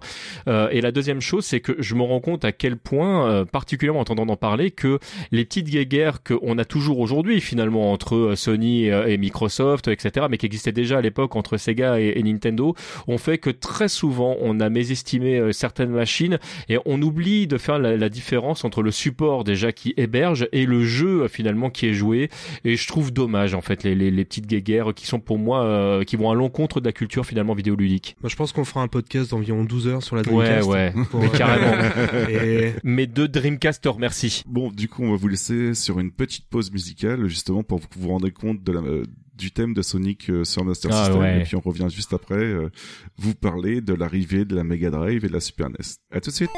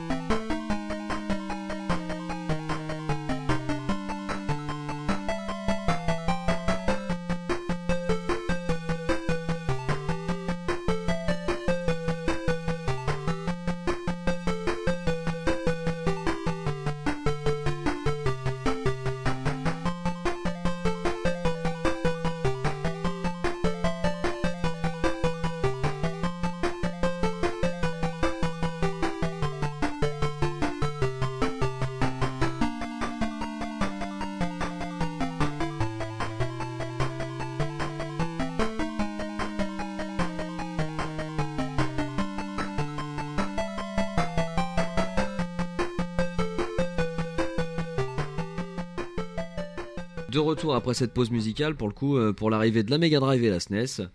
Alors, euh, on va recontextualiser, mais alors 1988, euh, c'est la plus belle année du monde. Euh, l'année du millésime, l'année du signe astrologique chinois Dragon de la Terre. Petite référence pour ceux qui se reconnaîtront, voilà. Ça réserve de super belles surprises, notamment l'arrivée de la Mega Drive. Et si Sega c'est plus fort que toi, tu vas vite comprendre pourquoi. Parce que bah, la Mega Drive, ça propose 10 canaux stéréo et de la synthèse FM. Euh, en version française, tout simplement, euh, c'est une qualité de son ouf par rapport à l'époque. Euh, pour les chanceux qui ont pu toucher à cette merveille de console, bah, je pense que tout le monde a été marqué par, plusieurs thèmes musicaux sur, la Mega Drive. Et pour, mon cas personnel, je vais juste citer Sonic avec, je sais pas, le, le Casino, Green Hill et autres. Mais j'imagine que vous avez chacun de votre côté des thèmes qui vous ont marqué sur Mega Drive. Je peux Ouais. commencer Mais je t'en prie, je t'en prie. Alors moi, je vais juste te parler d'un jeu qui m'a marqué. Je suis pas sûr s'il était bien connu à l'époque ou pas, mais tout simplement Cool Spot avec Bah son oui. arrivée en surfant sur une bouteille de 7-Up qui était juste Oh euh, Dieu, super cool quoi. Musique surf. C'est ça. Euh, toi, TMDJC. Ah ouais, c'est pareil. euh, le- les euh, les musiques qui sont sorties sur euh, sur Mega Drive, je pourrais en citer euh, des centaines tellement il y en a qui euh, qui, qui me plaisent. J'a- J'adorais le l'OST par exemple de, de Mickey Castle of Illusion par exemple, qui je trouvais qu'il se mariait Ouais, oui, oui, fantastiquement bien avec avec l'ambiance du jeu. Mais malgré tout, le, le, le thème que j'aurais envie de citer, en fait, c'est euh, c'est celui de, de Street of Rage. Euh, Il y avait Oh, vraiment deux mm. teams à l'époque. Hein. T'étais ou Final Fight ou Street of Rage, et, euh, et ben moi je fais partie des gens qui aimaient les deux. Et, euh, et je trouve que c'est euh, ces deux jeux qui m'ont qui m'ont marqué pour pour plein de raisons. Et bah l'OST, t'en parlais tout à l'heure, bah bah l'OST du du du jeu, c'est euh, elle, elle elle défend, je trouve. Ouais, puis même faut en parler, euh, même le détail qui fait tout euh, sur l'écran titre du jeu. Donc on a euh, le, le jeu, un joueur, deux joueurs. euh, J'entends l'écran de sélection des personnages, Voilà. tu vois, tellement le jeu il m'a marqué parce que je crois que c'est parce que je cite Sonic mais Street of Rage c'était juste l'amour absolu. Je me souviens de cette triple cartouche où dedans t'avais Street of Rage, Shinobi Ah là et, là. euh, et Golden Axe et, et Ah chacun oui. des, des écrans de, euh, de sélection euh, sur le menu même du jeu j'ai la musique qui tourne quoi. Enfin Street of Rage le sound design c'était mais merveilleux la qualité sonore. Alors on parlait tout à l'heure de ouais sur euh, sur Master System il y a pas Mario mais s'il vous plaît sur Nintendo il y avait pas Street of Rage quoi. C'est c'est un truc de fou. Vraiment euh, cette période et euh, et cette console ah, c'est l'amour absolu Bah, surtout, surtout que, ouais, je disais sur l'écran titre, t'avais euh, copie, enfin musique par Yuzo Koshiro sur l'écran titre du jeu. C'est-à-dire que ce qui est pas dans les crédits, dit- vraiment sur l'écran titre, ce qui est, je pense, assez inédit, euh, même enfin, même maintenant, c'est pas forcément quelque chose. Bah, qui est- je me ouais, demande c'est si clair, ça avait, ouais. mais ça c'est une vraie question que je me pose. Je me demande si ça avait été déjà fait avant en fait. euh, Le... Hum. Faudra vérifier parce que c'est à vérifier effectivement et du coup même alors le premier je plus sois Street of Rage 2 euh, pour moi alors je trouve que la BO est encore au-dessus euh, mais bon ça c'est euh, pareil c'est une question Non, mais de je suis, goût, mais je suis d'accord, je suis Voilà. d'accord, elle est vraiment bien. Le... Enfin, moi, j'ai- en mémoire euh, celle du premier parce que c'est, à mon avis le jeu sur lequel j'ai passé le plus de temps. Mais le, mais je, ouais, je suis vraiment d'accord avec toi. L'OST du deuxième est vraiment génial. Mais après voilà, euh, un jeu en particulier, moi j'ai pareil, c'est partie des consoles que j'ai, que que j'ai, mais que j'ai eu très longtemps après. Donc euh, j'ai moins de, à, part euh, peut-être le, alors c'est pas vraiment la musique, mais Altered Beast avec les euh, les samples vocaux du Welcome to Your Doom ou des choses comme ça qui encore maintenant traumatisent une génération, tous ceux qui y ont joué. Même si la musique, même Golden Axe, c'est pas des musiques forcément des thèmes marquants, mais c'est tellement des des choses que voilà j'ai entendu euh, en boucle parce que pour le coup c'était vraiment il y a une sorte de simplicité que que je trouve ultra efficace Ah, on fait. pourrait, on pourrait dire la même chose de jeux comme Columns par exemple, qui, a- qui euh, peut-être qui, qui ont Oui. des, Oh, qui ont des, oui. euh, des, des thèmes qui ont peut-être moins marqué euh, les joueurs que ce Tetris parce que euh, de, voilà. Ah, ça m'a mais, marqué mais voilà, mais pareil, moi c'est ouais, vraiment des, des, des thèmes quand je les écoutais, le, euh, alors que le jeu partait vraiment, tu vois, Te- Tetris, le, le thème t'énervait, t'étais en train de perdre, euh, le- il y avait vraiment le, et là, Columns, t'avais vraiment l'impression de, de toujours être dans dans quelque chose de calme, et pourtant quand tu commençais à faire de la merde, C'était une ambiance ouais, c'est ça, bah, ouais, exactement, c'est exactement ça. Alors j'ai- pas la même chose sur Street of Rage, tu vois, j'ai vraiment les, les thèmes des, des stages qui sont ultra marquants, enfin euh, les tout premiers stages, puis moi bon, euh, bah défoncer des punks des Euh, le thème de 80, boss. c'était quand même euh, l'amour. Euh, le, Le- thème de boss qui est ultra Ouais. marquant, enfin il y a, il y a tout, enfin je veux dire ce, ce jeu euh, juste avec sa bande son, il, il m'a vraiment giflé. Et, et j'ai pas d'autre impact aussi euh, important sur, sur Euh, Mega Drive, je pense. Je vais avoir juste alors, bah, du coup s'il y a vraiment une c'est un peu alors, je vais encore raconter un peu ma vie désolé euh, je j'ai pas envie de me tromper du, du titre du jeu alors c'est le jeu avec euh, Donald Duck c'est Quackshot c'est ça Oui, oui, tout à fait. Jouait- Oui, c'est ça, ouais, c'est complètement. ça. Alors, ce jeu-là, alors pareil, la musique est vraiment, je trouve, excellente dans ce jeu. Et c'est un jeu, en fait, en fait, j'ai beaucoup joué, alors pas chez moi. Euh, c'était au coiffeur, parce que j'étais, il y avait un coiffeur euh, à côté de chez moi, euh, en, en centre commercial. Le en coiffeur fait, de tu pouvais jouer à Le- non mais Voilà, le- c'est ça. Où tu le meilleur jouer. coiffeur du monde, tu vas te faire couper les cheveux tous les jours. C'est ça. Donc en fait, tu- venais et tu jouais donc à, ils avaient des Mega Drive et donc pendant que tu faisais coiffer, tu pouvais jouer à Quackshot, à Street of Rage, à Sonic. Enfin, c'était un peu surréaliste maintenant quand on. Le truc qui m'aurait fait regretter d'être chauve à l'époque. Et donc Quackshot, j'ai beaucoup joué parce que j'étais très mauvais à ce jeu et je comprenais pas parce que mine de rien, il y avait des. Il pas, c'est pas, euh, pas au niveau des vraiment. alors, il y avait le skill, mais c'était surtout le, le fait. Moi, je comprenais pas. C'était en anglais, je crois à l'époque, et il fallait re- sélectionner un objet à tel endroit. Alors, moi, j'étais là, puis euh, en, en 20 minutes de coupe, forcément, t'allais pas euh, très très loin. Mais la musique, par contre, je l'ai encore maintenant en tête euh, parce que, euh, bah, même, elle est vraiment excellente, je trouve. Il y a ce son Mega Drive qui est par contre vraiment unique. Ça faudra qu'on en parle. euh, qui est- D'accord.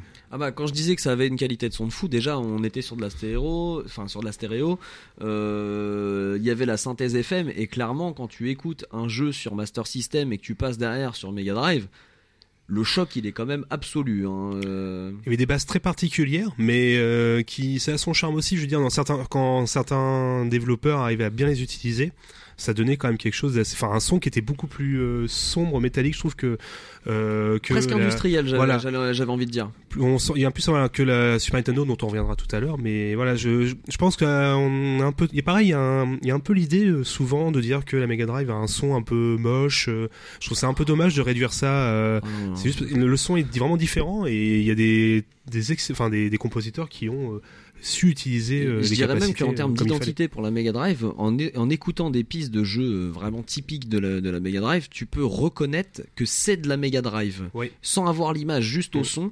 Et ça, ça lui donnait une identité, une identité très personnelle. Et. Et, et j'adorais en fait, les- je sais pas, c'est pas la texture, je saurais même parce que c'est tellement abstrait en fait, c'est la, la sonorité qu'avait la Mega Drive. euh, Voilà, le- tu, tu peux dire la texture sonore, je pense que ça parlera hein, pour de ouais, vrai. c'est ça. C'est vraiment ça. C'était unique. Et vraiment le son que, qui en ressortait était mais, mais, mais vraiment divin. Alors après c'est sûrement un énorme effet nostalgie hein, euh, pour pour ma part. Mais la méga, enfin il y avait une team Mega Drive et il y avait une Ouais. team euh, Nintendo. Bon euh, clairement mon choix était vite fait. Hein, euh, Sega c'était plus fort que toi.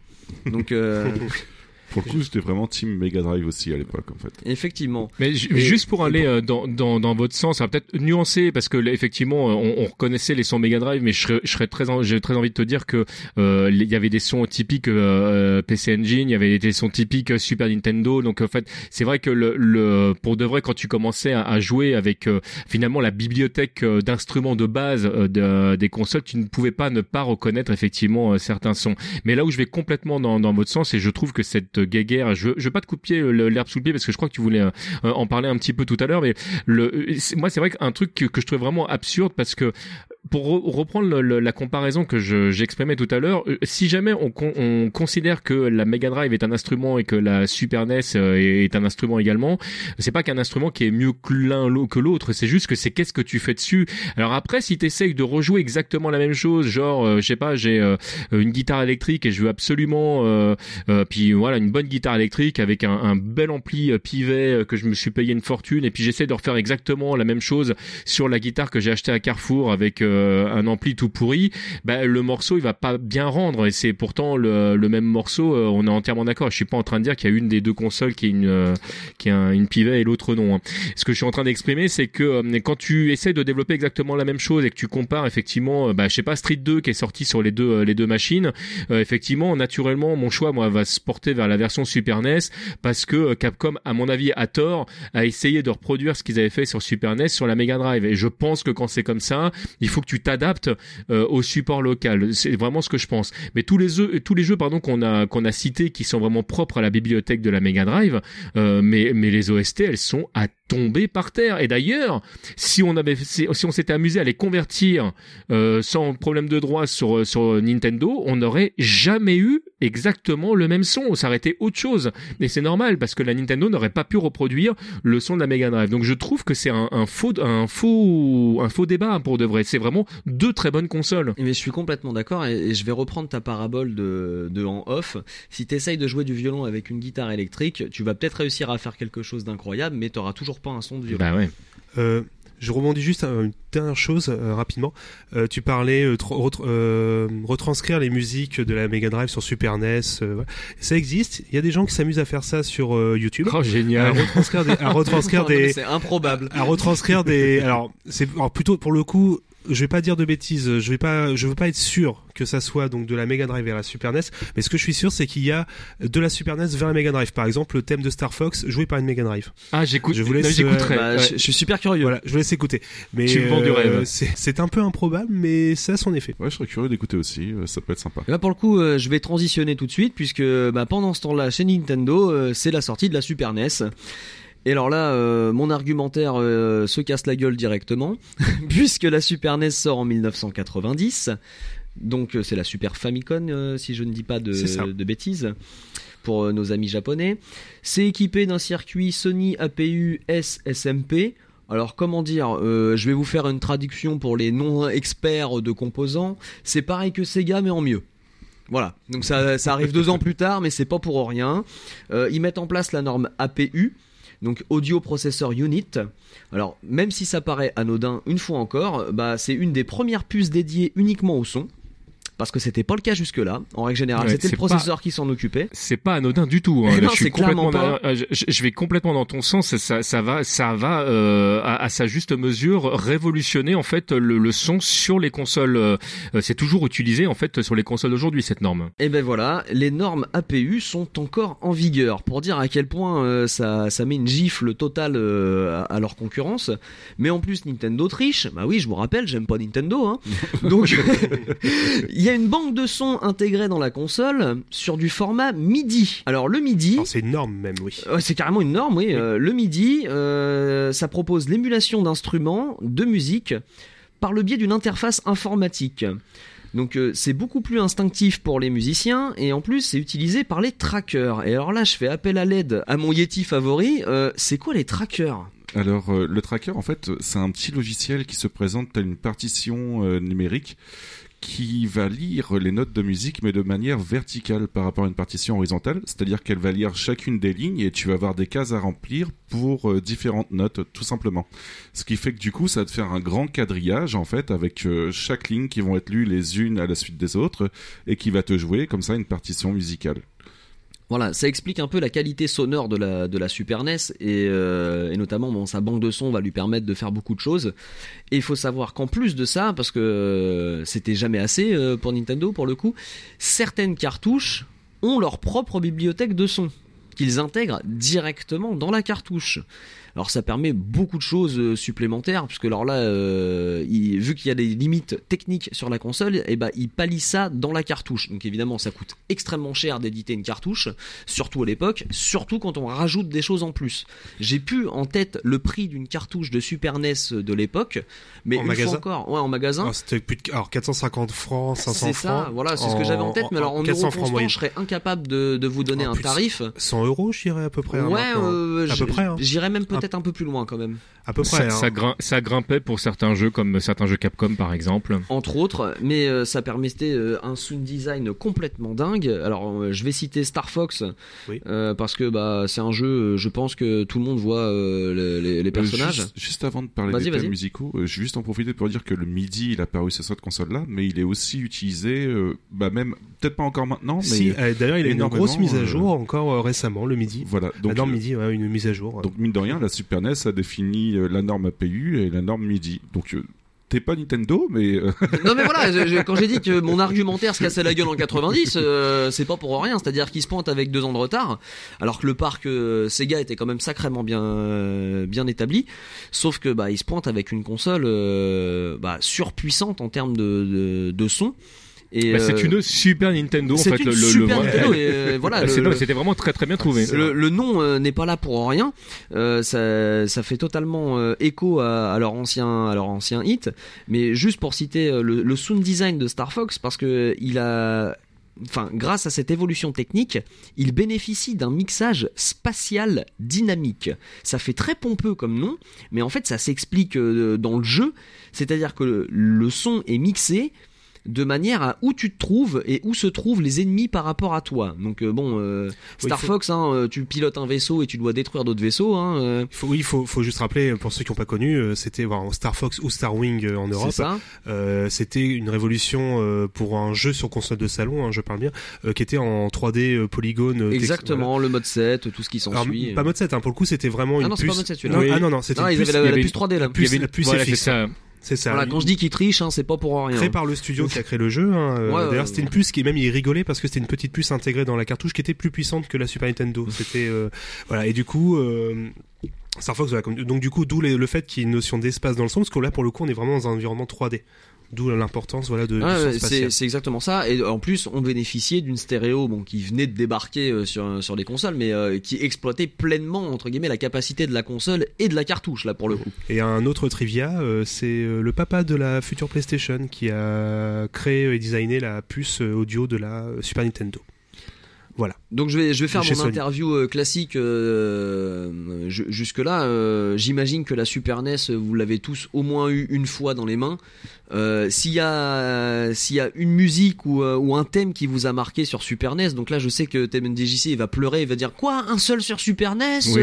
mais, non, mais, je- mais- non, mais mais justement- j'ai lâché là. De toute façon, c'est bon. Je, je sais. que- Mais voilà, c'est le but qu'on passe pas trois heures sur la Super NES parce que évidemment on pourrait lier tout le podcast uniquement sur la Super NES ou uniquement sur la Mega Drive ou uniquement sur telle ou telle console. Mais c'est vraiment celui qui vous a le, le plus giflé. Et une fois n'est pas coutume, je vais encore commencer par moi parce que comme ça, euh, ça sera fait. Et je vais tout de suite citer Super Castlevania 4 parce que bah. euh, merci monsieur euh, et merci Konami d'avoir fait un truc pareil parce que c'était C'est bien. complètement Ça m'évitera de le faire. Euh, voilà, tu vois, comme ça, je t'enlève une épine du pied, t'en as le droit qu'à un, mais déjà, euh, par élimination, tu pourras pas citer Super Castlevania 4. Génial. Le thème de Belmont, j'imagine. Euh, celui que tu veux. Au début On, va jeu. gagner du temps. hein. Celui que tu veux. Sur Super Castlevania 4, euh, c'est des gifles sur des gifles qui te remettent des gifles. C'est beaucoup trop bien. Euh, du coup, bah, je vais passer à mon tour. Du coup, alors, donc moi, ça va vous choquer, mais à l'époque, j'ai pas du tout joué à la, à la Super NES. C'est-à-dire que moi, j'ai Oh, découvert. Team Mega Drive. Oh. non, non, mais euh, c'était team pas de pognon, surtout, tu vois. Ouais, mais c'est pas mal non plus. Hein. Et du coup, je l'ai découvert sur le tard à l'époque des bah, que j'ai eu Internet sur PC et surtout grâce à l'émulation. Et euh, donc du coup, je me suis retapé toute la bibliothèque de la Super NES euh, tout pendant quelques nuits blanches, mine de rien, sur pas mal de jeux et euh, une bande son qui m'a particulièrement marqué, c'était Chrono Trigger, tout simplement en fait. Oh, trop bien. Oui, oui, un, truc de moins, Non, mais moins voilà, sur ma ça. liste. C'est pour ça, on va te laisser en dernier. comme Ouais, c'est ce que je pense. Moi, ça va être très difficile, forcément, parce que c'est vraiment la console avec euh, laquelle j'ai grandi pendant, enfin, où j'ai joué des années, plus de 10 ans, parce que même quand il y avait la PlayStation, j'étais encore sur la Super NES, et c'est un peu dur d'en choisir une seule. Il y aurait, il y a forcément Donkey Kong Country. il y a- Je sais pas, la, la première qui t'a giflé, tu vois, je veux dire. euh, Bah, forcément, ça va être le premier jeu parce que j'étais encore euh, gamin, donc euh, le moindre thème, Zelda 3, donc Link to the Past, forcément, c'est un des premiers jeux que j'ai fait, tout je comme Mario qu'il allait sortir, hein, c'était Mais- obligé. hein. Avec maintenant avec le recul, maintenant pareil après avoir joué avec l'émulation et tout, peut-être celle qui je trouve la plus impressionnante techniquement, ça va être peut-être FF, euh, enfin Final Fantasy 6 ou FF3 en euh, donc version américaine, mais pour moi au niveau de la même l'opéra et euh, après il faudra juste noter pour le coup j'ai pas pu vérifier mais je crois que c'est soit Star Ocean soit Tales of. Le premier Tales of sorti sur Super NES alors les deux sur Super NES était une des, un jeu où il y avait des digits vocaux des samples vocaux en fait euh, dans la musique c'était enfin il y avait des samples dans la musique de fin du boss alors faudrait euh, D'accord. faudra qu'on vérifie À après. vérifier, ouais. voilà mais ouais Mais, mais en tout ça- cas, plein de cœur pour toi, euh, Babar, parce que bah, Final Fantasy VI. le euh, thème ouais, le thème de début et la musique euh, les niveaux aquatiques de Donkey Kong Country c'est vraiment les qui pour moi et encore maintenant quand vous écoutez le thème aquatique de Donkey- Donkey Kong Country même encore maintenant j'ai du mal à croire que ça sort d'une Super Nintendo réellement vu la qualité euh, du morceau hein, vraiment sorti tel quel Donc, c'est euh, ultra impressionnant TMDJC, tu vas voir que Babar a triché puisqu'il t'en a balancé oui, oui. quand même une tonne. Donc mais- non mais il est, il est malin, il est malin, mais c'est bien parce qu'en fait il a cité que des trucs que j'aurais pu citer. Là, Donkey Kong Country, il a terminé par celui que je pensais prendre au Ah. départ. Donc tu vois le, non mais c'est parfait, ça m'arrange euh, parce que comme ça, alors évidemment je ne citerai pas euh, les, euh, les Street Fighter 2 parce que parce que ce serait trop facile.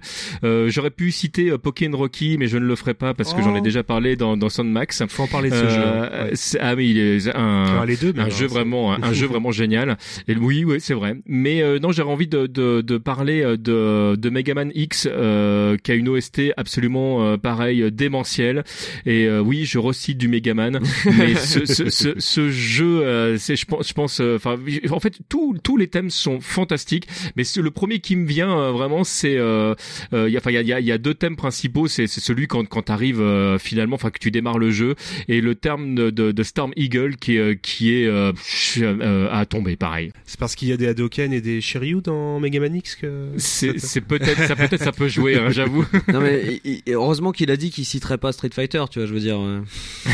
D'ailleurs, en parlant Ah de non, je Street l'ai pas Fighter cité. 2, Non non mais bien joué. Parlant Alors- de Street Fighter 2 et la Super NES, euh, on renvoie tous les petits curieux justement à écouter Rhythm Fighter sur euh, notamment Street Fighter 2 qui est super non sympathique. t'es un et amour Qui décompose euh, pas mal les musiques. enfin même voilà. tous les épisodes hein, de Rhythm Fighter hein, euh, Mais- hein. on, on parlait tout à l'heure de justement de la manière dont, dont les jeux avaient été développés et il y a une petite particularité quand même à la série de- des Street Fighter qu'on retrouve finalement euh, pas ou peu en tout cas dans le domaine du jeu de combat. Euh, C'est que Capcom à chaque euh, épisode euh, a modifié en fait sa façon de travailler le son euh, de manière à ce que euh, la, euh, bah, la sonorité euh, soit une partie intégrante du gameplay. Par exemple, tout le monde a en mémoire euh, dans, dans Street Fighter 2 quand on arrivait en fin de vie le fait que euh, où le thème changeait, enfin c'était une, une nouvelle façon de, de jouer le thème sur la version arcade et sur la version euh, Nintendo, c'était une accélération euh, de, de ce thème. Le, le thème était joué plus vite, ce qui, ce qui faisait que bah où on avait euh, peur de perdre, où on commençait à faire des bêtises quand on était en train de gagner, parce que comme ça s'accélérait, bah c'est pareil, on était aussi tributaire de, de ce qui était en train de jouer. Euh, et, et ça a été valable dans dans bah, dans toutes les versions de Street et notamment jusqu'à Street Fighter 3.3 où là ils ont fait le choix de changer euh, le thème euh, quand on était en train de, de changer de round. Donc à chaque Street Fighter en fait il s'est passé, enfin alors, euh, Street- chaque Street Fighter canonique, je, je remets les choses dans le contexte. en fait ils se sont euh, amusés en fait à jouer avec le son et euh, amusez-vous à jouer euh, euh, donc à la série des, des Street Fighter Alpha ou la série des, euh, des, des Street Fighter 3 et vous verrez qu'il se passe des choses euh, euh, en, en termes de sonorité c'est très très intéressant. Toi, pour, pour continuer sur, euh, sur sur la lancée où tu dis il faut jouer avec le son, euh, là on a été très élogieux euh, sur les deux consoles, mais je vais remettre un bémol. Une fois encore, la norme PAL et NTSC euh, étaient toujours en Oui. vigueur. Oui. Et quand, quand je vous cite des thèmes où c'est magnifique, etc., si vous allez écouter la version PAL, ça va être beaucoup moins magnifique que la version NTSC. Et euh, Alors, de, même que petite sur- nuance. hein. Petite nuance, ça c'est vrai qu'on a on a été beaucoup tributaire de ça, notamment sur Mega Drive, mais euh, on a eu la chance que euh, sur euh, Super Nintendo, en fait, il n'y ait, pas eu de différence. Bah, qu'on joue à, à, à, euh, Rockman X ou euh, Mega Man X, on va avoir le- la même musique. Si jamais on joue à Street Fighter 2, ce sera le- la même musique. Si on joue à Mario World, ce sera vraiment la même musique. Et, et ça, j'avoue que c'était quand même un gros plus. Euh, Donc alors, du coup, est-ce oui, que vous avez quelques questions avant de passer à la sixième partie ou on peut Je- enchaîner? Juste reprendre, voilà, après on va pouvoir enchaîner, juste reprendre sur ce que tu as dit sur la différence. euh, alors déjà, il y avait des différences d'octaves aussi parfois de son, selon 50-60 Hz, euh, ou par le format. Et il y avait surtout, alors c'est très très drôle, allez faire le- l'essai, euh, pour Sonic sur Mega Drive, le premier, parce que il y a le thème par exemple du deuxième monde, Mar- pas Marbles, oui c'est euh, Oui, ça. la musique en 50 Hz est extrêmement triste, a un côté anxiogène, mais qui, qui complètement différente de la version euh, japonaise, qui est beaucoup plus rythmée en fait. Ce fait que et qui étonnamment, je trouve, colle beaucoup mieux en 50 Hz. On a un côté vraiment très. euh, ça très- doit être un des rares cas en fait où Oui, ça marche bien. mais parce que vraiment le, euh, vraiment il y a vraiment une Le différence. monde de Sonic 2 ou Sonic Du 1? premier, alors du premier Sonic, ouais. euh, le deuxième monde, je- je- celui où on est un peu dans les ruines. euh, D'accord, ok, ouais, voilà. ouais, c'est ça. Et hein. qui a un côté un peu triste, vraiment la musique euh, qui est très euh, Ouais, c'est lente, très enfin, qui fait mélancolique en fait. alors ouais. que quand tu l'écoutes en 60 Hz, c'est beaucoup plus rythmé et, et, c'est- et étonnamment, quand je, à chaque fois que je rejoue à la version en 60 Hz dans les rééditions qui sont, et ça me bloque toujours, je fais mais c'est pas ce que j'ai connu. euh, En fait, ça colle à l'ambiance du niveau, mais Ouais. ça colle pas à l'ambiance de Sonic. C'est ça que Voilà. euh, que je trouve euh, Mais il y a vraiment gênant avec le 50 quantité de jeux qui ont eu ça à l'époque, voilà. euh, Et ça peut être drôle de parfois de, de, de, de se rendre compte à quel point c'était différent en 60 Hz. On n'a pas vécu les mêmes jeux. hein. C'est Ah clair. ouais, non, c'est ça. hein. c'est ça. Donc on va pouvoir enchaîner un petit peu avec la cinquième génération de. Alors pour de le coup, tu vois, consoles. pour te faire ton enchaînement, euh, on parle d'évolution, etc. Euh, je viens de dire du bien de Nintendo, mais il faut quand même que je continue à en dire un peu de mal. Euh, faut savoir que bah, la Mega Drive a quand même apporté euh, le Mega CD avec bah, sa- ses bandes son complètement typiques. Euh, et, et toute son avancée technique. Mais pour répondre à ça, euh, il y a eu des, il y a eu des recherches qui ont été faites par Nintendo et notamment ça a amené euh, l'arrivée de, de nouvelles choses et de nouvelles consoles. Bah, et puis, et puis euh, au même titre que euh, on l'a dit pour remettre les choses dans le contexte, euh, Sega s'était beaucoup inspiré de Nintendo euh, lors de la création des, des, des marques. Euh, Nintendo a regardé ce que faisait Sega avec sa Mega Drive hein, quand ils ont conçu leur Super NES. hein. La Super NES était un petit peu une anti Mega Drive. Voilà, juste remettre les choses dans le contexte aussi. Donc du coup, on va enchaîner avec notre sixième partie, qui est l'arrivée du compact disque et des consoles de cinquième génération.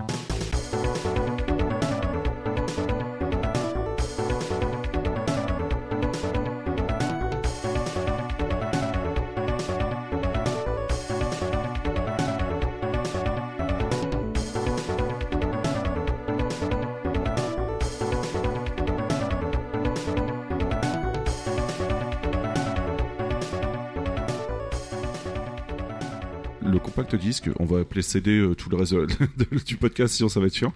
ça a apporté une grosse grosse révolution point de vue de la musique dans le JV, euh, notamment grâce à l'espace de stockage qui a exponentiellement augmenté.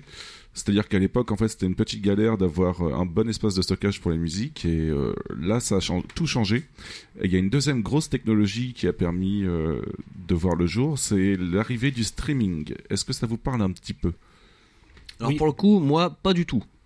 Ah bah voilà, tu, là tu peux raconter vraiment un truc C'est bien. juste impeccable, merci beaucoup. Donc euh, par le passé, les musiques étaient codées puis décodées par la machine, comme l'a expliqué tout à l'heure Étienne. Et cette fois, les musiques euh, sont enregistrées puis lues directement à partir du CD.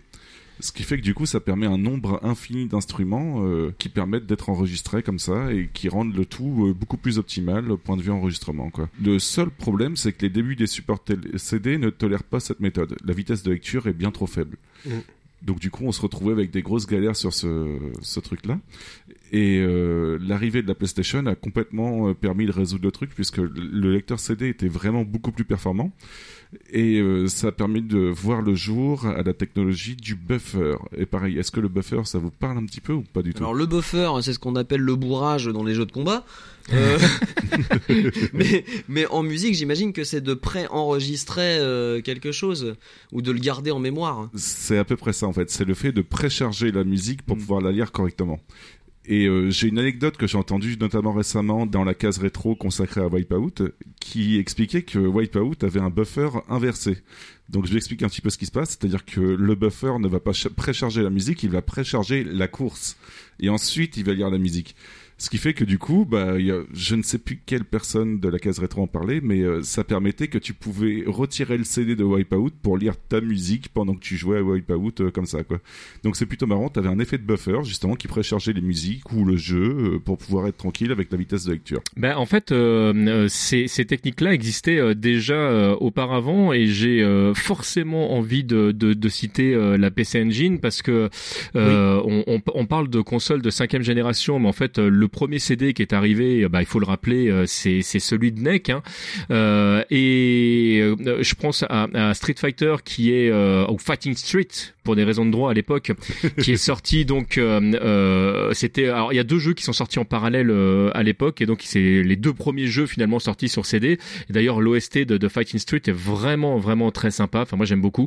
Le alors je- j'en parle dans le Rhythm Fighter, mais c'est vrai que je, je ne parle pas du tout de la partie technique. Et la partie technique était que euh, le jeu euh, Fighting Street était chargé en mémoire euh, finalement pour pour chacun des rounds dans enfin chacun des matchs d'ailleurs dans la mémoire de la console et en fait la console lisait la musique directement sur le CD. Ce qui faisait que de même façon en fait si vous aviez le, bon timing, vous pouviez très bien retirer le, CD pour jouer bah, une musique qui n'avait strictement rien à voir parce qu'en fait la, console lisait la piste. Donc on lui disait tel niveau c'est la piste numéro 4. Donc il allait sur le CD et il lisait la quatrième piste. Voilà. Donc, euh, en fait, du fi- streaming, tout simplement. Voilà, fi- finalement cette, cette technologie-là, elle existe depuis bah, très longtemps. Bah oui, tu, tu l'as dit, hein, la, la euh, TMDJC, la PC Engine, euh, du coup, euh, que nous on a très très peu connu en Europe, euh, qui était euh, vraiment distribué, euh, et tout- c'est toute une histoire. hein, N'hésitez pas à lire les, les, les livres à ce sujet ou même les, les articles. Mais euh, du coup, un premier CD-ROM est arrivé. Il y a même eu une deuxième version parce que euh, y a un, un lecteur de CD encore plus, un peu plus, un- deux fois plus rapide, mais Ouais. du coup, c'était pas compatible avec, avec les anciens. Enfin, c'était un peu une galère. euh, L'époque de la compatibilité. mais du coup, du coup, j'ai eu la chance de pouvoir jouer un petit peu à cette console en fait par la Core Graphics euh, Duo. Qui Ouais. était du Ouais, coup ouais, une ouais. PC Engine euh, américaine si je me trompe pas avec du coup un parce que c'était des oui Qui excuse-moi cumulait en fait les deux en fait. euh, Oui. Les deux supports, tu avais le lecteur carte et le lecteur CD intégré, ça c'était vraiment génial. oui parce que le- du coup la PC Engine on en a pas parlé mais c'est des petites cartes comme des cartes de crédit un petit peu les euh, les cartouches de jeu. C'était d'ailleurs euh, je trouve ça toujours encore génial. Même la Master System avait une sorte de d'extension mais ça on, on s'égare un peu du sujet euh, qui faisait qui avait le même type de cartouche. Mais bref euh, j'avais joué à des à des shoot 'em up euh, forcément sur PC Engine c'est un peu le, le genre euh, roi. Le genre euh, phare, ouais. Voilà. Et du coup, il y avait euh, la version CD, donc il fallait mettre à la fois la, la cartouche Coach et un CD. Et en fait, euh, le jeu chargeait la musique. Et le problème, c'est que ça a créé des pauses parce que au moment où il fallait changer de musique, par exemple, il y avait un boss. Le jeu faisait un petit loading de quelques secondes, le temps de changer la piste. voilà, ce qui, ce qui est très bizarre en fait, ce qu'on a. Et même, je trouve qu'il y a un décalage qui est assez hallucinant et qui est très drôle entre la musique et ce qu'on a à l'écran parce qu'on était tellement habitué à avoir des jeux NES ou des jeux PC Engine avec un le son voilà euh, très euh, chiptune, le son électronique. voilà. Ouais. Et d'un seul coup, on a des trucs, de, on a des chansons de, des musiques de qualité CD, mais vraiment des trucs euh, très jolis, très réussis, avec un son très propre. Et je- ça m'a toujours, bah. voilà, ça m'a toujours bloqué. on- hein. Ouais. on, par- on parlait de Castlevania tout à l'heure, mais euh, je suis désolé, mais Oui, si jamais on commence à parler euh, euh, de, de celui sorti sur euh, sur le PC, PC. Engine, Ouais. vas-y, vas-y, je, je, Ah non, Le- ah non, non, vas-y, vas-y, fais-toi plaisir. C'est pas Dracula X, hein, c'est ça, le Rondo Si, of Blood si, c'est ça. Bah, est- ce le meilleur. jeu, mais Le, juste Et le meilleur de tous. Et l'OST mais de malade ça. Voilà, rien, rien que d'avoir les notes en tête enfin c'est voilà là par exemple ça faisait partie des OST je les écoutais euh, au casque j'avais pas besoin de jouer au jeu mais dès que je l'écoutais je- ah je vais me faire une petite partie quand même c'est c'est le, le jeu qui répond à l'OST qui répond au jeu qui fait c'était génial hein. C'était un peu de la science-fiction, hein, mine de rien. On se rend Ouais, pas compte. hein, une le- performance de le- ouf. voilà. enfin, Parce que même sur, euh, même si ça arrivait sur ordinateur, il y avait déjà des CD audio, bien entendu, dans le commerce. D'ailleurs, il y avait aussi mais- d'autres consoles avec euh, des lecteurs CD. J'en profite pour en parler. Il y avait la 3DO et la Jaguar. Mais je sais pas s'ils utilisaient la capacité du, euh, de la technologie du streaming ou pas du tout. Alors, forcément, euh, on est moins. Alors, je me suis moins, euh, comment dire, euh, pas intéressé, mais moins documenté. Voilà, je cherchais sur Ouais. la 3D. Alors, peut-être remettre un peu dans le contexte. hein, C'est des consoles qui sont arrivées à peu près au même moment que la, même avant, parfois la, la PlayStation et la une Saturn. petite année avant. Avant, Voilà, avant, ouais. Voilà. ça, ouais. Alors euh, la 3DO, alors c'est fait par l'entreprise 3DO. Alors c'était un peu compliqué. C'était un ancien de chez Electronic Arts qui a créé sa boîte pour créer non pas uniquement une console, mais un standard un standard exactement ouais. que différents euh, constructeurs euh, pouvaient donc construire. Il y avait euh, alors, Panasonic. Alors je vais te demander Temgis parce que je crois que tu connais mieux que moi la 3DO. Parce que je, parce que je sais, alors je sais parce que désolé, hein, parce qu'il y a un Street, Non, Fi- il y a non. un Street Fighter qui est sur euh, 3DO, donc je me doute que tu, tu connais. C'est le 2X, je crois d'ailleurs, non C'est est- le deux- c'était la, la première adaptation console de, de Super Street Fighter 2 Turbo, euh, voilà, qui est arrivé chez nous. Alors pour la petite anecdote, ce qui était très rigolo, c'est que ce jeu, je l'ai découvert vraiment en kit parce que euh, euh, c'est la hum, 3DO était si ce n'est la première, en tout cas l'une des premières consoles qui proposait en fait des démos de jeux. Euh, vraiment, alors on- avait l'habitude de voir ça sur sur PC par exemple, mais c'est vrai que sur euh, bah, sur console ça ne se faisait pas. Et donc, euh, alors moi j'ai pas eu la 3DO moi-même, c'était mon, mon petit voisin qui d'à côté qui l'avait, mais par contre j'achetais les magazines parce que je pouvais aller jouer chez lui avec euh, les euh, les démos que j'allais tester chez lui. Et donc il y a eu une démo de euh, de euh, Street Fighter 2. Alors là c'est très très rigolo parce que là, alors pour là on rentre dans, dans les dans les trucs de niche de niche de niche, mais la version euh, qui était sur ce, cette démo ne contenait que euh, Ryu, euh, Chun-Li, Kami. Donc tu voyais tous les personnages, mais tu ne pouvais jouer euh, que ces personnages-là. Et si le jeu était déjà estampillé avec le logo de chez nous, à savoir Super Street Fighter 2 Turbo, Camille avait sa voix japonaise parce qu'à l'époque le Camille ne lançait pas les mêmes cris suivant qu'elle était au Japon euh, ou euh, ou en Europe, alors que le jeu qui est sorti après en Europe euh, reprenait ses bons sauts. Donc le le Cannon Drill euh, ou le Cannon Spike qui a été remplacé par le euh, par le Spiral Arrow et euh, le et je sais plus que l'au- l'autre. Enfin c'était très rigolo parce que donc il y avait euh, il y avait les, les sons qui étaient pas les mêmes et euh, oui c'était vraiment une console qui était super intéressante euh, la 3DO. Alors qui était extrêmement cher, faut le dire. Une c'était- Voilà, Quelle que soit la version que vous preniez, hein, parce qu'il y avait plein de versions différentes. que ce soit Panasonic. Euh, oui, alors je dis Panasonic, peut-être que je me trompe, hein, mais euh, non, non, non, il y bien eu une Panasonic, ouais. Voilà, donc il y a eu différents constructeurs, voilà, euh, connus qui ont sorti ça. Euh, alors, il y a eu, en fait, on va en parler. De ces, je vais parler des autres consoles après, mais euh, il faut qu'on en parle parce qu'il y a des, il y a des jeux, par exemple. euh, un exemple tout bête, c'est Road Rush. Euh, le fameux Mhm. jeu qui était à la fois sur Mega Drive à l'époque, donc Road Rush, pour ceux qui n'ont pas connu, c'est un excellent un jeu, jeu de moto. de moto où on ça, pouvait ouais. tabasser Ouais, les ça, ouais. adversaires en leur donnant des coups de batte de baseball, de, de chaîne, de coups de latte, de coups de poing. Très très bon jeu. Voilà, tout en tout en essayant d'arriver premier. C'était enfin le but c'était au moins de tabasser tous les autres pour être sûr d'être premier. Et Mais le euh, jeu était dur, hein. le jeu était très dur. Et sur Mega Drive, il y a eu euh, même deux suites, hein, mais euh, la version qui a vraiment marqué à l'époque, c'était la version 3DO, avant qu'elle arrive sur PlayStation et sur PC, parce qu'il y avait Mais une- à juste titre. voilà, parce qu'il y avait une refonte euh, graphique euh, totale, euh, même des nouveaux modes de jeu, mais surtout c'était la musique qui avait noté, euh, qui avait marqué, pardon, parce qu'il y avait, euh, je crois, euh, Soundgarden, je crois, à l'époque. Ouais, C'est ouais, ça. ouais. c'est Entre l'OST, le- l'OST, elle est dingue. Voilà, c'est- juste qu'il y avait vraiment un, c'est arrivé en plein, en plus pendant la période grunge, tout ça, il y avait, voilà, comme c'était un truc de, avec des motos, l'ambiance un peu motard, rock'n'roll. faire ma transition aussi là. C'est beau. De quoi Je ne me rends pas compte. Mais ouais, ouais la, la 3DO, voilà, il y avait ça. Bon, après, malheureusement, ça avait pas mal de défauts et on pourra pas forcément Ah revenir. bah, le, le, le principal, euh, faut être honnête, hein, c'est le prix. le prix. Euh, au- au- au-delà, au-delà de l'aspect technique, parce que la console était loin d'être euh, d'être parfaite et, euh, et même en comparaison de consoles pas beaucoup plus jeunes finalement, la, la, la PlayStation et la Saturn qui, qui lui collent au train derrière, euh, ce sont, sont pas des des, euh, des consoles qui vont révolutionner l'aspect technique euh, finalement. Alors j'exagère un peu parce que chacune de leur côté, la Saturn et la PlayStation ont, ont vraiment apporté des choses intéressantes, mais mais la 3DO pour de vrai était pas une mauvaise console. C'est juste que rapport qualité-prix, euh, bon bah le choix était vite fait et, et on n'a pas parlé de la Jaguar qui était une euh, une Justement, console à cartouche, ouais.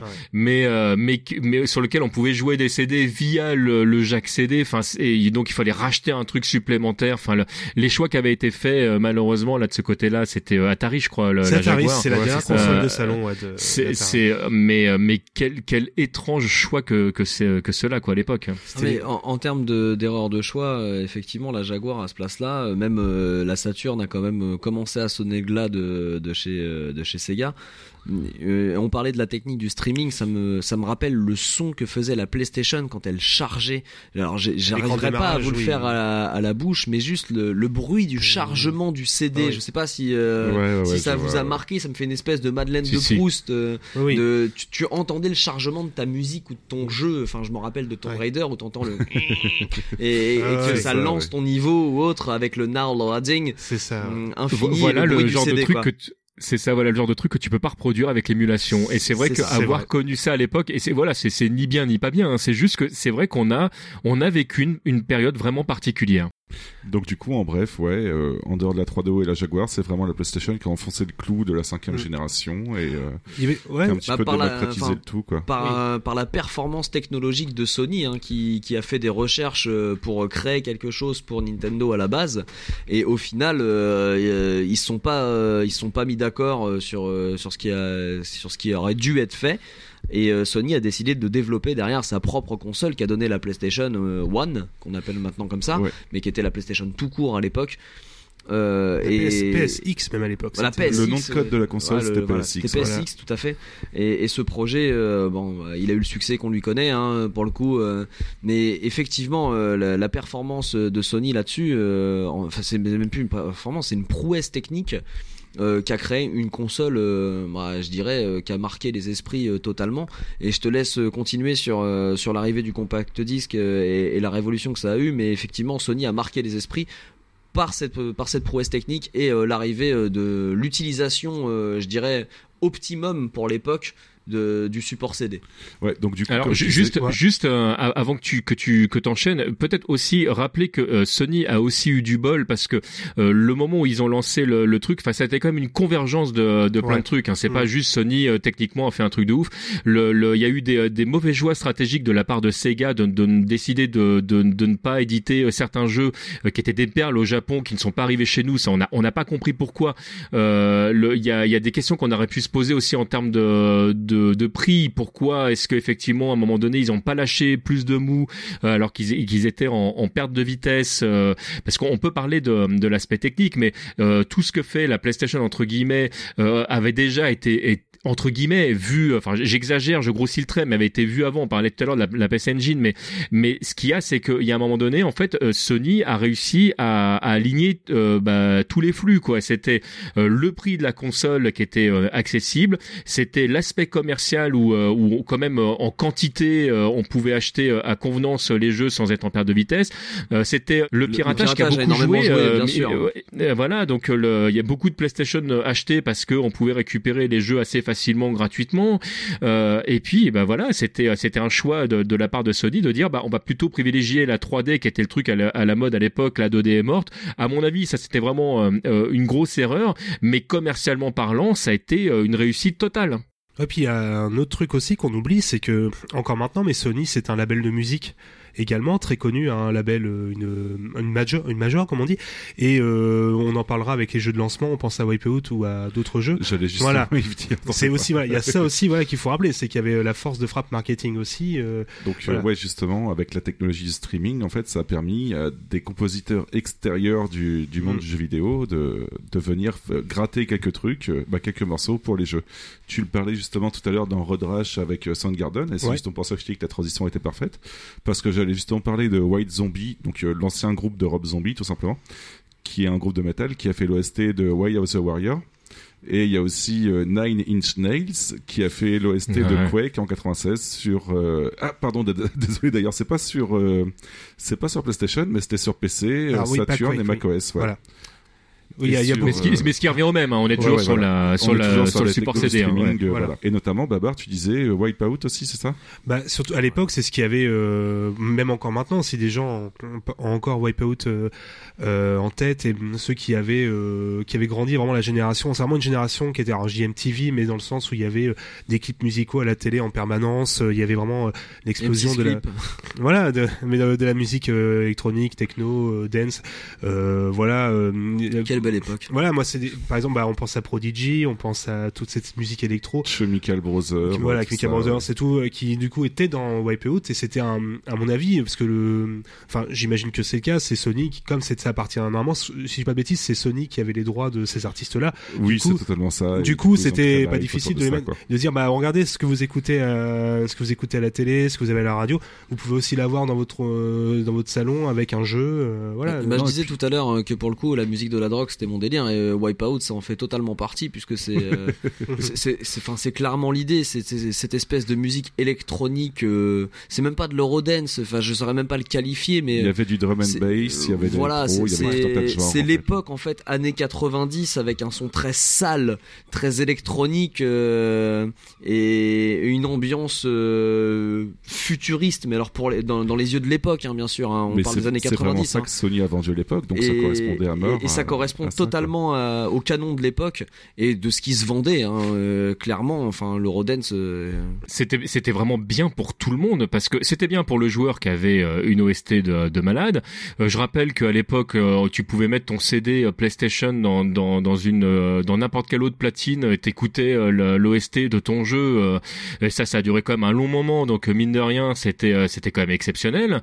Euh, c'était bien pour les artistes en question parce qu'on leur disait bah oui vous allez être sur le jeu, vous allez vendre plus de CD euh, derrière. Ah super. C'était bien pour Sony qui gagnait des deux côtés du tableau parce que même s'il y avait rémunération des artistes en question, bah euh, les le, étant le label, euh, ils vendaient de toute façon des CD derrière, ils touchaient. Donc c'est franchement pour tout le monde c'était génial le- la situation. Ah, ils avaient créé un cercle vertueux très très Ah, impressionnant. de ouf.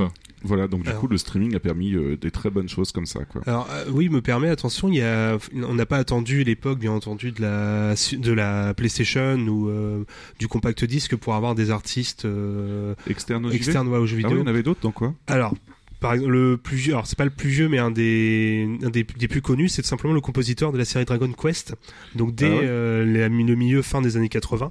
Euh, donc Dragon Quest, une grande série de RPG japonais, une des premières tout simplement. Avec, alors, je suis désolé pour le nom encore une fois, pour Koichi. Alors je sais plus si c'est Sugiyama ou Sugiyama, qui était un très grand compositeur de musique pour la télé. En fait, qui a fait énormément de génériques de dessins animés, d'émissions de télé et qui du coup a été appelé pour faire euh, bah, la- simplement la composition de la musique de Dragon Quest. Et c'est aussi un pionnier, euh, un pionnier dans le fait de faire des concerts euh, de reprises symphoniques en fait de musique de jeux vidéo. Parce que dès D'accord. 91, il reprenait avec un orchestre symphonique des réorchestrations euh, symphoniques de Dragon Quest. C'est beau, c'est que tu reprends carrément le, le thème même de comment on est passé euh, du digit dégueulasse euh, au concert symphonique. C'est que déjà, dans les années Voilà. 80, ce monsieur-là euh, apportait la réponse. Voilà. Une partie de la réponse. Et puis a- on en parlait, il y a d'autres anecdotes, des faits, le fait que des musiques, le, le, le jeu. Alors du coup, je reprends encore une fois une anecdote des, euh, des démons du midi avec la musique Marche à l'ombre de Renault qui a été repris dans le jeu Marche à l'ombre. euh, Ouais, mais c'était pas vraiment externe aux JV, je pense que c'était C'est vrai. la Voilà, là, je, là pour le coup, ouais. je m'égare un petit peu, mais je vois. on- Mais sinon, ouais, d'accord. Sympa- à savoir pour euh, Dragon Quest, j'étais pas du tout au courant, et, Ouais, et c'est faut, sympa. faut savoir que c'est le même compositeur depuis le début de la série. Il est toujours là, même pour. Dragon Quest 11. euh, voilà, et c'est vraiment quelqu'un qui est vraiment extérieur à la base du jeu vidéo et qui s'est mis à travailler dedans euh, petit à petit, voilà, puis à euh, sortir des Assez magnifiques. Histoire de clore le sujet avec la cinquième génération et notamment avec la PS1, est-ce qu'il y a des thèmes sur PS1 qui vous ont marqué? Celui qui dit non, je comprends pas, en fait. Donc, euh, on va faire le petit euh, jeu du... Essayez. On va faire le petit jeu du un thème per personne, encore une fois. Ouais, bah toujours. Euh, qui veut commencer? Cette fois, on va Allez, laisser euh, commencer je- je Thème me- de JC, ouais, ouais. je me je me lance parce que c'est parce que c'est pareil là c'est euh, sur PlayStation il y en a il y en a 50 000 euh, mais euh, mais un je me souviens qui m'a qui m'a vraiment marqué pas seulement sur PlayStation parce que euh, parce que j'y ai joué également sur euh, euh, sur PC Euh, je pense à la musique de, de Tomb Raider euh, qui est euh, eu- alors l'OST est pas très épaisse en plus il y a pas énormément de, thèmes pour de vrai. Euh, mais il y a une ambiance euh, que qu'on qu'on retrouvait pas ailleurs. Et, euh, le jeu m'a plus marqué d'ailleurs pour son OST que pour son gameplay que je déteste pour de vrai. Tu m'étonnes, c'était tellement chiant. non mais ouais, le thème par contre, justement, je suis dégoûté parce que c'est celui-là que j'allais citer. Mais c'est pas Ah merde Euh, Étienne, je te laisse euh, citer euh, en attendant que je Alors, réfléchisse à un autre. je, je sais pas si c'est un jeu qui a marqué beaucoup de gens pour le coup, mais euh, je, je crois que en termes d'audio, euh, le jeu qui m'a le plus marqué, en dehors de tout ce qui est FF et autres, parce que sinon on pourra en citer une quantité monumentale de thèmes, je dirais tout simplement Alundra, qui avait des musiques, euh, je sais pas, c'était mi-épique, mi, euh, mi-classique. euh, du- d'une beauté sans pareil et ils utilisaient extrêmement bien les capacités euh, de, de la console et, euh, et du support CD pour faire des, des pistes qui auraient très bien pu passer dans un film. D'accord. Et toi, Babar? Alors c'est très très compliqué parce que j'ai pas beaucoup de souvenirs euh, parce que récemment le dernier jeu que j'ai fait qui m'a marqué c'était euh, Kudelka au niveau de l'OST. Alors euh, Kudelka c'est un jeu peut-être un peu obscur mais euh, qui est alors pourtant qui a un, un jeu très sympa euh, qui est un euh, je cherche le nom euh, c'est un peu un préquel à Shadow Hearts une série de RPG euh, D'accord, ouais, je voilà vois, ouais. sur, P- sur PlayStation 2 mais bref la musique est par le je crois le même compositeur euh, Kodeka. Alors c'est un des, alors Kodeka j'ai accroché sans accrocher enfin, voilà on pas le temps d'en parler mais la musique est vraiment très cool. Le problème c'est que là il y y a tellement de thèmes qu'en fait je préfère euh, voilà euh, balancer euh, voilà le dernier vraiment jeu que j'ai fait parce que sinon euh, si j'ose euh, dire le nom des jeux que j'ai joué récemment sur PlayStation 1 ça va être un peu compliqué pour m'en Ouais, sortir les gens vont te juger après en plus. voilà, euh, bon, qui veut, qui veut gagner des millions, euh, il y avait le maillon faible, enfin une bonne. euh, De bons jeux, ouais. Voilà, euh, il y a, mais au niveau thème, ouais, c'est. La bibliothèque est tellement gigantesque sur Ouais. la PSX de toute façon que tu peux tout avoir euh, en termes de son. Si j'ai euh, tout de suite euh, là euh, Final Fantasy 8, pas le 7, attention, le 8 est le thème euh, des combats, des combats avec euh, Laguna, The. Man with Ah. the Machine Gun. Alors quant à moi, j'hésite entre deux thèmes, donc je vais en dire un tout simplement parce que Étienne tout à l'heure a dit que j'enregistrais dans une boîte en carton, donc euh, Ah, je, oui, bah je vais oui. dire la Oui. musique, euh, Bah oui. le- la toute première musique que tu entends quand tu lances une nouvelle partie dans MGS1, tout simplement. Voilà, Mm. avec euh, à moitié chanté, etc. Ouais. C'était super sympa. Voilà.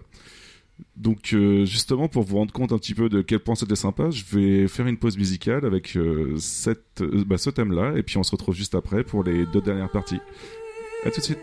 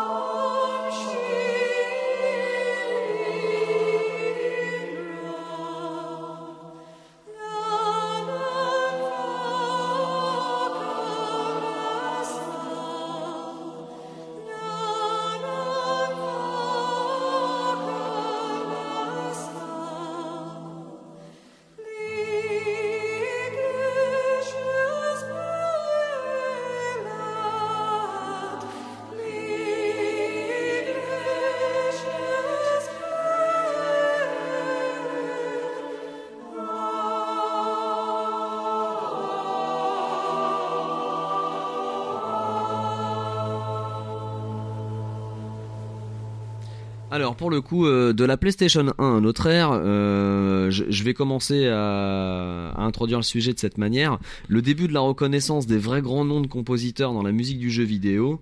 Euh, je, vais citer Nobuo Uematsu que je vais sûrement avoir bousillé euh, en termes de prononciation, mais c'est un monsieur qui a beaucoup bossé sur Final Fantasy et, euh, et je vais vous donner la parole parce que va pas falloir que ce soit que moi qui m'exprime sur le sujet. Euh, L'ami Nobuo Uematsu euh, sur Final Fantasy, est-ce que quelqu'un veut s'exprimer en, en priorité sur ce monsieur? Beaucoup d'amour pour ce monsieur, tout simplement. Ouais, Mais pour quelle raison? Je veux dire, qu'est-ce qu'il a fait qui t'a marqué? Bah, une tonne de musique de FF, tout simplement. Après, je pourrais pas en citer un particulier, mais euh, il y a énormément de thèmes de sa part qui sont plutôt marquants, quoi. Moi, son nom, son nom me rappelle Final 7, moi, mais euh, je, je vérifie quand même en, en direct. euh, M- Même pour relier tout simplement tous les épisodes auxquels il a travaillé, le prélude de Final Fantasy, hein, la musique, le fameux Oui, voilà, le- le- Oui, les, voilà, les ouais, thèmes de base ouais. que, que l'on a tous entendu, j'imagine la musique de Victoire, tout ce qui s'ensuit. Euh, mais Bah, Il y, a certains, il y a certains de ces thèmes que moi j'avais foutu en ouverture de mon Windows 95 à l'époque où tu pouvais choisir tes thèmes. euh, En midi. euh, ouais, exactement. Non, pour faire très simple, hein, il a fait toutes les musiques de FF jusqu'à FF11 globalement, et certaines musiques euh, sur FF12 et FF14. Et euh, bah ouais, globalement, ça représente un petit peu l'image de FF sur la PlayStation, avec euh, notamment du FF7, FF8, FF9. Donc euh, énormément de thèmes marquants à l'époque, surtout pour euh, moi personnellement qui ai découvert le jeu de rôle avec euh, Final Fantasy sur PS1. Donc voilà, c'était assez marquant. Donc ouais, effectivement, là, pour avoir la liste de ce qu'il a fait, je vous dirais qu'il a bossé sur Alien en 87. Euh, parce que c'est celui qui me marque le plus en dehors des, des Final Fantasy. Mais effectivement sur les Final Fantasy il a fait tout ce que l'on connaît. Euh, jusqu'au jusqu'au 11 euh, jusqu'au 14 d'ailleurs où il a composé quand même aussi Donc, Ouais, il, euh, il s'est juste pas chargé de FF13, FF15, mais il a fait encore quelques thèmes pour FF14. étonnant c'est bizarre ouais. c'est ceux qui ont le bien Bah, marché surtout, c'est qu'il a quitté, je crois bien, euh, Square, euh, Squaresoft, Square Enix après FF11, hein, je crois. C'est ça, ouais, Voilà. ouais, ouais. Mais voilà, et il a fait aussi la filmographie. Euh, Advent Children, c'était lui. Euh, Unlimited avec les Ghosts, tout ça, c'était lui. Euh, The Black Mage, c'était lui aussi pour la, la composition euh, du concert. Donc The Black Mage, c'était le nom du concert.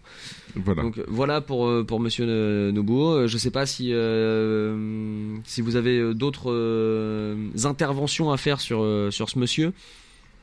Mais voilà, le début de la reconnaissance, euh, bah, pour, pour Nobuo, euh, de toute façon, euh, vu la longévité du monsieur, parce que Final 1, ça doit être 87, si je dis pas de bêtises, jusqu'à nos jours, il a quand même une, une petite carrière. Je dirais, on est, on est sur un maître dans son art.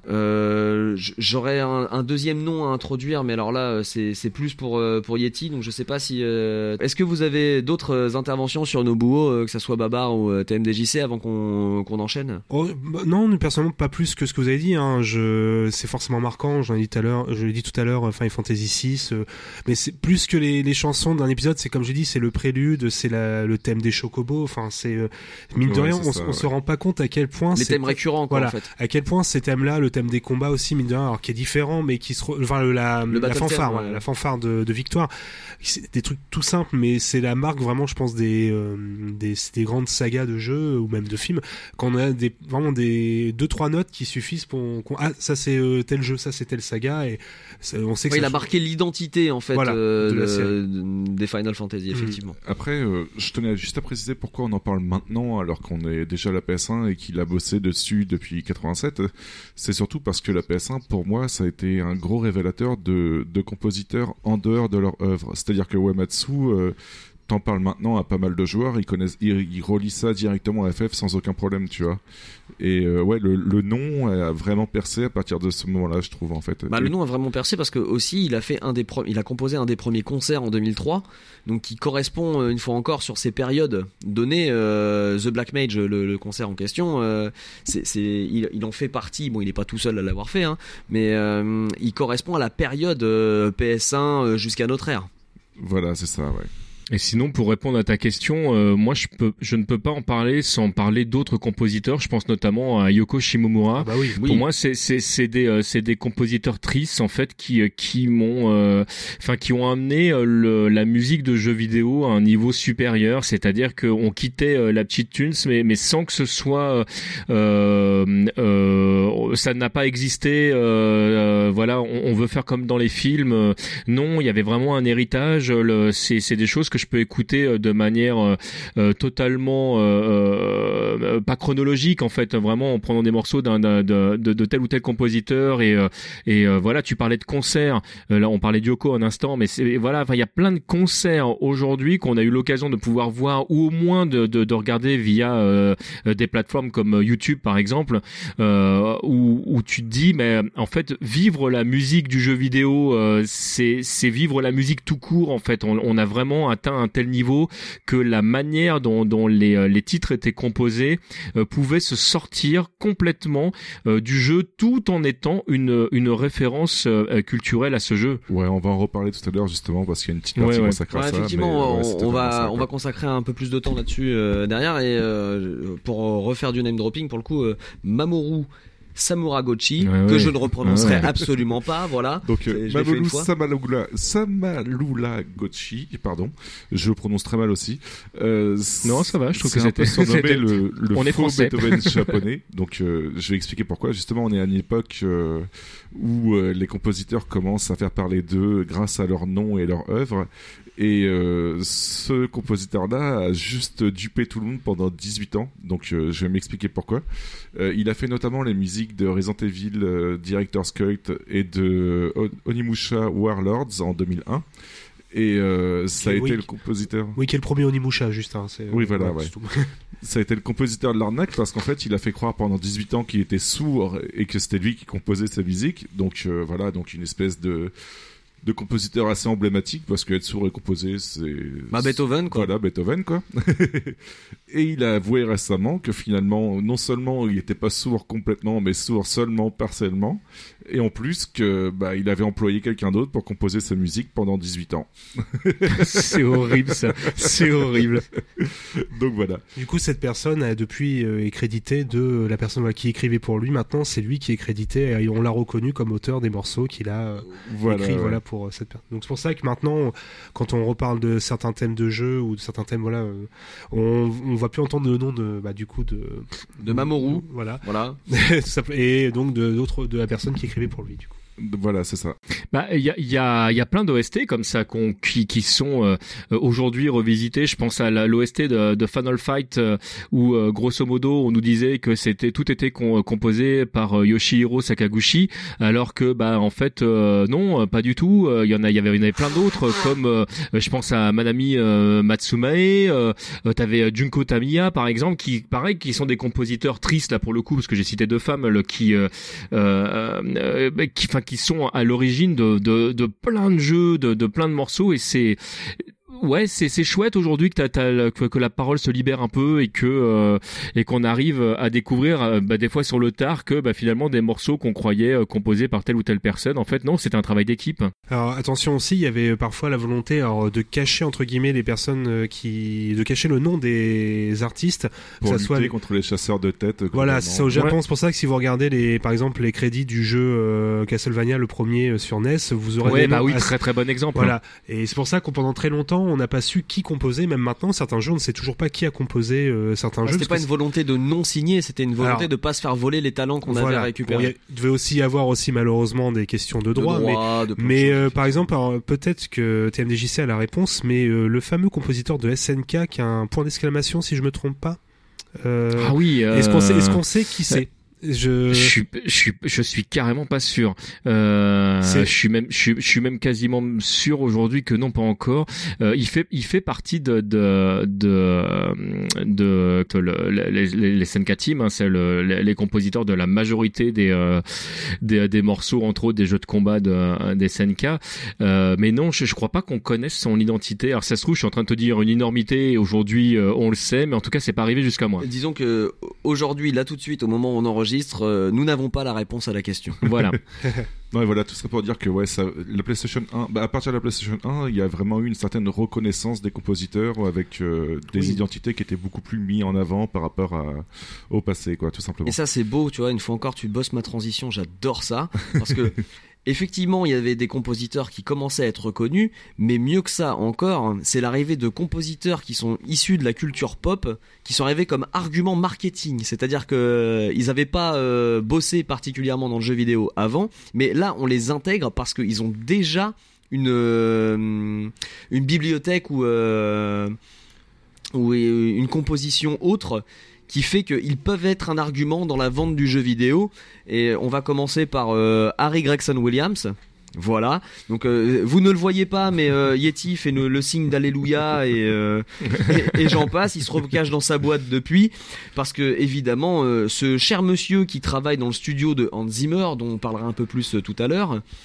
Euh, ce monsieur, il a juste composé deux trois musiques de jeu. euh, même si vous connaissez pas la musique, euh, vous connaissez au moins le jeu. Évidemment, il a composé pour Metal Gear Solid, donc du 2 jusqu'au 5 mais aussi pour Call of Duty, donc Call of Duty 4 Modern Warfare euh, de Infinity Ward et euh, Call of Duty Advanced Warfare de euh, Sledgehammer Game.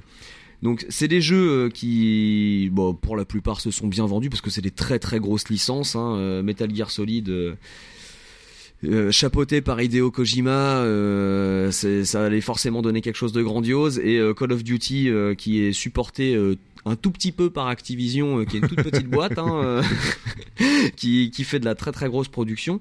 Donc il servait entre guillemets d'argument de vente pour pour ces jeux. Donc pour vous le resituer, ce monsieur il a bossé dans le cinéma avant et dans le cinéma pour ne serait-ce que de, de citer des petites choses qu'il avait fait dans des alors pas dans des téléfilms puisque c'est un monsieur du ciné. Il a fait la musique de X-Men Origin par exemple, de Bridget Jones, euh, de Shrek. Euh, de Spy Game, euh, il y, y en a une quantité. C'est un bosseur fou, c'est-à-dire qu'il a commencé sa carrière dans les années 90, en 93 pour être exact. Et euh, au départ, si c'était euh, une composition par an, euh, ça devient euh, très vite 3, 4, 5 compositions euh, pour divers formats, que ça soit cinéma, télé euh, et jeux vidéo.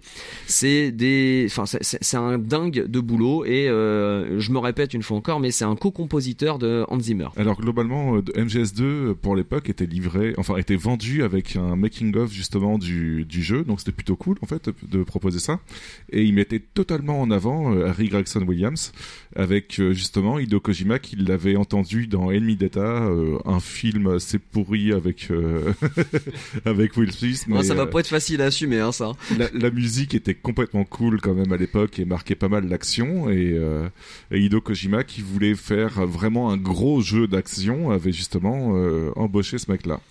Et c'était surtout un une bel très argument, grosse euh, suite à, ouais. à Metal Gear de PS1, quoi. Attention, il était pas tout seul pour l'OST. Hein, Bien pour, sûr que euh, non, voilà, non, pour non, MGS2. il faisait partie des arguments commerciaux. Hein, Voilà. Non mais tu vois, il c'est- faisait partie du ça. name dropping justement dans vrai. le documentaire et c'était plutôt Ah, sympa puis, quoi. même dans la, quand- enfin même dans les magazines, je me rappelle Ouais, des tests ouais. de l'époque, c'était noté. Alors moi, je sais absolument pas qui c'était, et puis les films, pareil, je les connaissais pas, mais euh, apparemment, c'était quelqu'un de très connu. Donc, Voilà, donc ça m'avait plutôt pas mal marqué à l'époque et c'est vrai que les thèmes de MGS2 sont juste grandioses. Bon, celui 3, 4 et 5 aussi, mais MGS2 m'avait totalement renversé avec ce thème euh, juste sublime. Je te laisse continuer du coup. Ah bah, je sais pas, peut-être qu'il y a, il y a quelque chose qui vous a plus ou moins marqué. Euh, moi, pour le coup, c'est plus dans le cinéma qu'il m'a marqué parce qu'il a fait la, le, le thème de Seul sur Mars de Ridley Scott, où euh, d'une le film est, euh, est magnifique en termes de visuel, Mhm. mais en termes de son, c'est quelque chose de vraiment très très impressionnant. Et je trouve que euh, ils, ils, ont pas été le chercher pour rien. Le boulot qu'il avait fait au cinéma, euh, on le retrouve un peu dans, dans Metal Gear Solid.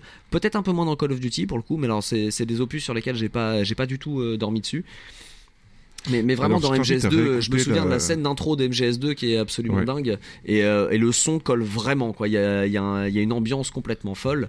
Et, et pour euh, transitionner tout de suite sur Hans Zimmer, euh, Euh, sauf si vous avez quelque chose avant, à juste dire, avant. oui. Tu disais que Call of Duty t'avait pas plus marqué que ça, mais je t'invite justement à réécouter la BO de Call of Duty 4 et tu verras que la patte de Harry Gregson Williams est vraiment présente en fait, et tu t'en rends bien compte. Ah ouais, je, je, je, je, euh, je- je suis certain de ça hein, pour le coup, hein, mais c'est pas celui qui m'a le plus marqué. J'avoue que Ouais. dans Metal Gear Solid, euh, l'impact de la musique est beaucoup plus élevé pour moi que, dans. Call of Duty. Et donc ouais, je- je- j'enchaîne sur Hans Zimmer, donc euh, ce, ce jeune homme euh, né en 57 à Francfort en Allemagne, naturalisé américain depuis puisqu'il vit à Los Angeles maintenant. Il a composé, euh, alors pour ce qui est des films, je vais vous citer vraiment les, les plus connus. Il a fait Le Prince d'Égypte euh, pour DreamWorks, il a fait la musique du Roi Lion sur lequel il a été nommé au Grammy, aux, euh, tous les awards possibles. Il a un nombre de nominations, mais je pense que tout le monde connaît son nom. Il fait des concerts à lui tout seul avec son nom euh, Ouais, non, non, tu retransmis m'étonnes. dans les cinémas du monde quoi. entier. Euh, alors pour bah, euh, deux Pirates des films- Caraïbes. hein, voilà, Pierre le- des Caraïbes, Le la- Dernier Samouraï, Voilà. euh, Gladiator, euh, Les Larmes Soleil. Euh, Oui, puis- The il a fait la série The Crown aussi, euh, Interstellar, euh, parce qu'il a beaucoup bossé avec Nolan, dans, notamment Batman Begin, euh, pour, pour citer les films. Et en termes de, de jeux vidéo, Call of Duty, Crisis 2, Skylanders et Arena of Valor que je connais absolument pas, mais en tout cas il en fait partie. Mais une fois encore, c'était un énorme argument marketing et Call of Duty Modern Warfare 2, pour là y avoir joué, la musique est très très impactante et on retrouve l'impact de Hans Zimmer. Donc vous en avez forcément au moins entendu une piste de Hans Zimmer, mais euh, c'est reconnaissable. Il y a une identité Hans Zimmer sur sa musique et Bah, c'est si souvent cite très très épique. Inception par exemple. Oui, euh, voilà. quoi. Ce genre de composition là, c'est c'est assez magistral quoi. Bah, c'est le, le, le travail de l'artiste en fait qui est, qui est capable d'arriver avec des dissonances, de, de, de te mettre dans, dans quelque chose euh, ou de malaisant ou au contraire euh, t'emmener dans quelque chose de d'épique ou de joyeux. C'est c'est un moi j'adore le travail qu'il a fait sur euh, euh, The Dark Knight par exemple le, Oui, le deuxième Batman. ouais. Il Ouais. est euh, le son travail est mais euh, il est à tomber quoi. Et je comprendrais qu'il y ait des gens qui me disent je déteste cette OST, elle est euh, elle est, elle est inécoutable. Je le comprendrais parfaitement, mais moi elle me parle. Et, et je me permets un petit parallèle au cinéma parce que pour le coup, euh, les deux noms que, que je cite là tout de suite, Hans Zimmer et Harry Gregson Williams, sont des gens qui viennent à la base du cinéma. Et notamment, c'est pas un hasard s'ils travaillent sur du Metal Gear Solid ou sur du Call of Duty parce que ce sont des jeux taillés, on va dire, dans, euh, comme, comme argument de vente, comme un film dans lequel vous êtes le héros, Mm. un peu. Alors, je pense à Metal Gear Solid qui, lui, à la base, est et, le- et la réalisation de Kojima suite à, à l'impact qu'il a eu devant, le- devant un film, puisque Hideo Kojima est un cinévore total et complètement assumé. Et euh, devant New York 97, il a dit le prochain jeu que je fais, c'est ça. Et bon, bah ça a donné Metal Gear. Hein. Euh, et disons que la prochaine fois qu'il regarde un film, faudra faire attention, mais ça pourrait être très bien. D'ailleurs, MGS2 avait un petit côté particulier là-dessus, c'est-à-dire que tu étais pas le héros du film, mais tu étais le spectateur qui évoluait avec le héros du film. C'est ça, voilà. C'est-à-dire que tu jouais Raiden, un, un péon que tout le monde s'en foutait à l'époque, et euh, qui admirait Solid Snake justement en fait. Et, Hmm. et ouais, ouais, c'est encore plus taillé comme un film justement à travers, ses- à travers les yeux de Raiden. C'est c'est plutôt marrant. Quoi. Pour une relecture du premier MGS, enfin, c'est, il y a tellement de choses à dire. je Ah oui, il y a, pense. il y a- Ouais, il y a ouais, énormément ouais. de choses à dire, mais de toute Mm. façon, Kojima le dit lui-même, c'est-à-dire que c'est le cinéma qui l'a inspiré, et ça paraît totalement cohérent qu'il fasse appel à des compositeurs de cinéma pour ces Mm. jeux, parce que, une fois encore, la musique d'ambiance colle tellement à, à son travail que ça, ça va de pair, en fait. euh. Bah, mais je- pas que pour la musique d'ailleurs. hein, Mais pas que pour la musique, à hein, Guillermo del tout, Toro, hein. par exemple, qui bosse en ce moment avec lui, euh, voilà quoi. Donc le cinéma est vraiment très proche de. voilà, c'est vraiment euh, un, parallèle très simpliste parce que dans sa composition euh, du jeu vidéo et euh, dans, dans son gameplay, dans tout, la musique est faite pour accompagner ça et te, coller à l'ambiance. C'est vraiment de la musique d'ambiance qui fait que tu es toujours dans le thème euh, du film et de l'épique. Donc voilà, je, ferme ma parenthèse sur le cinéma, mais euh, je, je peux pas passer à côté parce que vraiment, c'est c'est taillé pour. C'est euh, le, le script est fait pour que ça colle totalement. On a l'impression de regarder un film. Est-ce que vous auriez d'autres euh, grands compositeurs issus de la culture pop qui ont bossé sur du jeu vidéo euh, Ah, moi, j'en ai un. Babar. Moi aussi, mais on... bah non, vas-y, parce que ça se trouve on parlait du même. Ah bah, non, non, non, euh, honneur à l'invité, hein, je t'en prie, tout simplement. Moi, je, je, je ne peux pas ne pas parler de, de David Bowie qui a, qui a bossé sur euh, The, Mad Soul, The Nomad Soul Oui, c'est vrai. euh, de, de David Cage.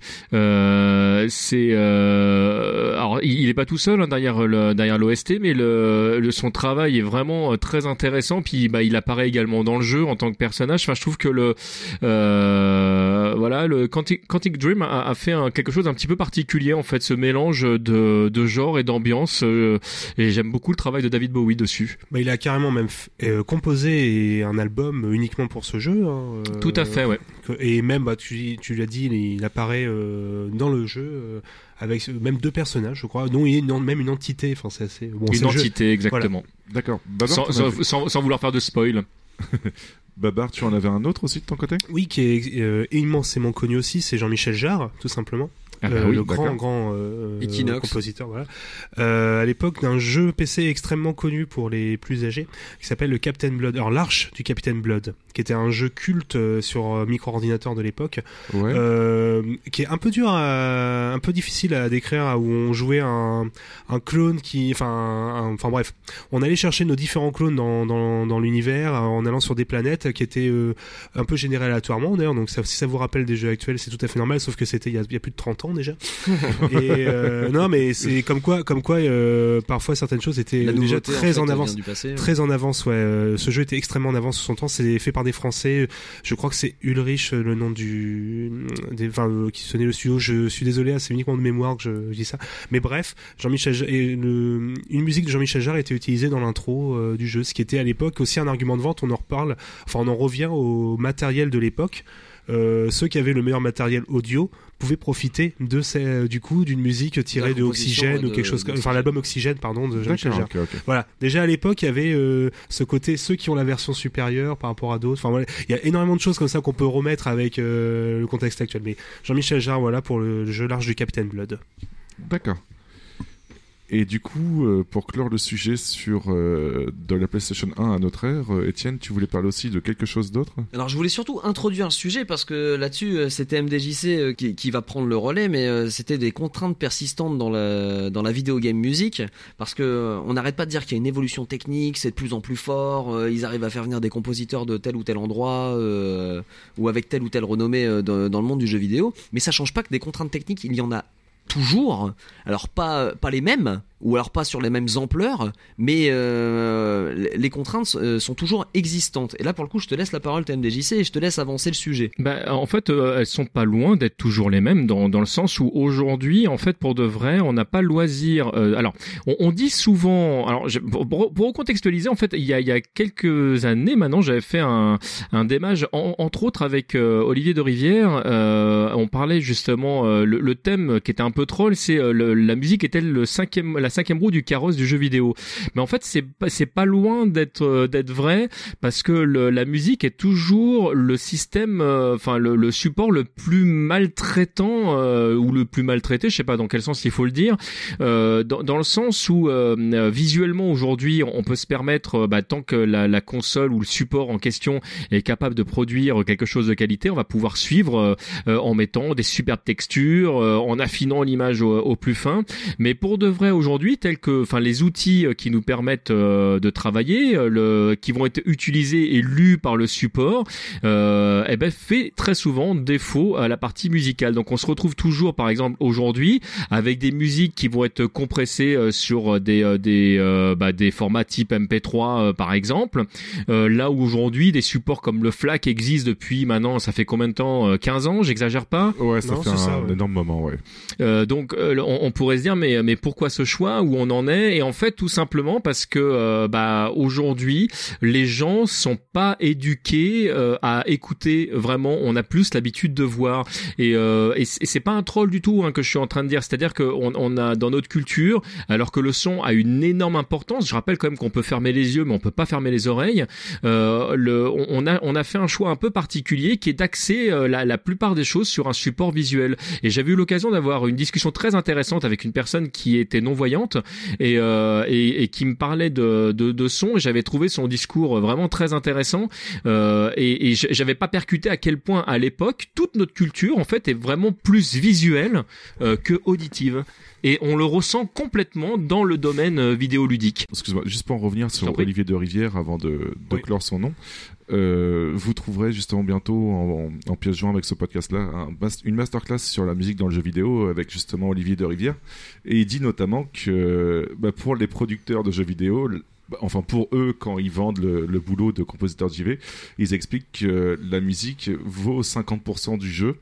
Et Olivier de Rivière s'est retrouvé plus d'une fois à dire d'accord ça vaut 50% de ton jeu mais le budget il est pas du tout de 50% du jeu donc du Voilà. coup il y a aussi Mm. des contraintes budgétaires là-dedans qui font vraiment euh, pression quoi. J'ai une euh, une grande affection pour Olivier. Vraiment, déjà, j'apprécie son travail, mais le, euh, il a un discours au- autour de la musique euh, du jeu vidéo euh, que je trouve, euh, alors déjà d'une d'une grande intelligence et d'une grande qualité, mais euh, mais vraiment d'une grande perspicacité dans le sens où, où très souvent il pointe du doigt des trucs qui paraissent une fois qu'il l'a dit logiques, euh, mais auxquels on n'a pas forcément pas, pensé en amont, et c'est pour ça que j'aime vraiment beaucoup discuter avec lui. Alors j'ai pas eu l'occasion moi de le croiser beaucoup, mais quand j'écoute justement, euh, euh, bah, quand je l'écoute euh, s'exprimer, euh, bah, comme vous venez de le citer ici, euh, autour ou d'une conférence ou d'une masterclass, où il y a, y a toujours quelque chose à tirer de, de ce qu'il va dire. Et tu parlais, on parlait tout à l'heure de contraintes techniques, mais des fois c'est des contraintes qui sont choisies, et notamment toujours pour rester sur le travail d'Olivier, je rappellerai que ça fait partie des compositeurs qui, qui travaillent très souvent euh, la musique pas comme quelque chose à écouter euh, à côté du jeu, mais comme quelque chose qui habille réellement le jeu. Donc Mm. tu vas avoir beaucoup de, de thématiques qui vont changer en fonction de tes actions, euh, de- euh, des items que tu vas récupérer, euh, du moment où tu es en train de jouer, ou, et suivant le jeu sur lequel il a travaillé, des fois tu as, des musiques qui changent complètement.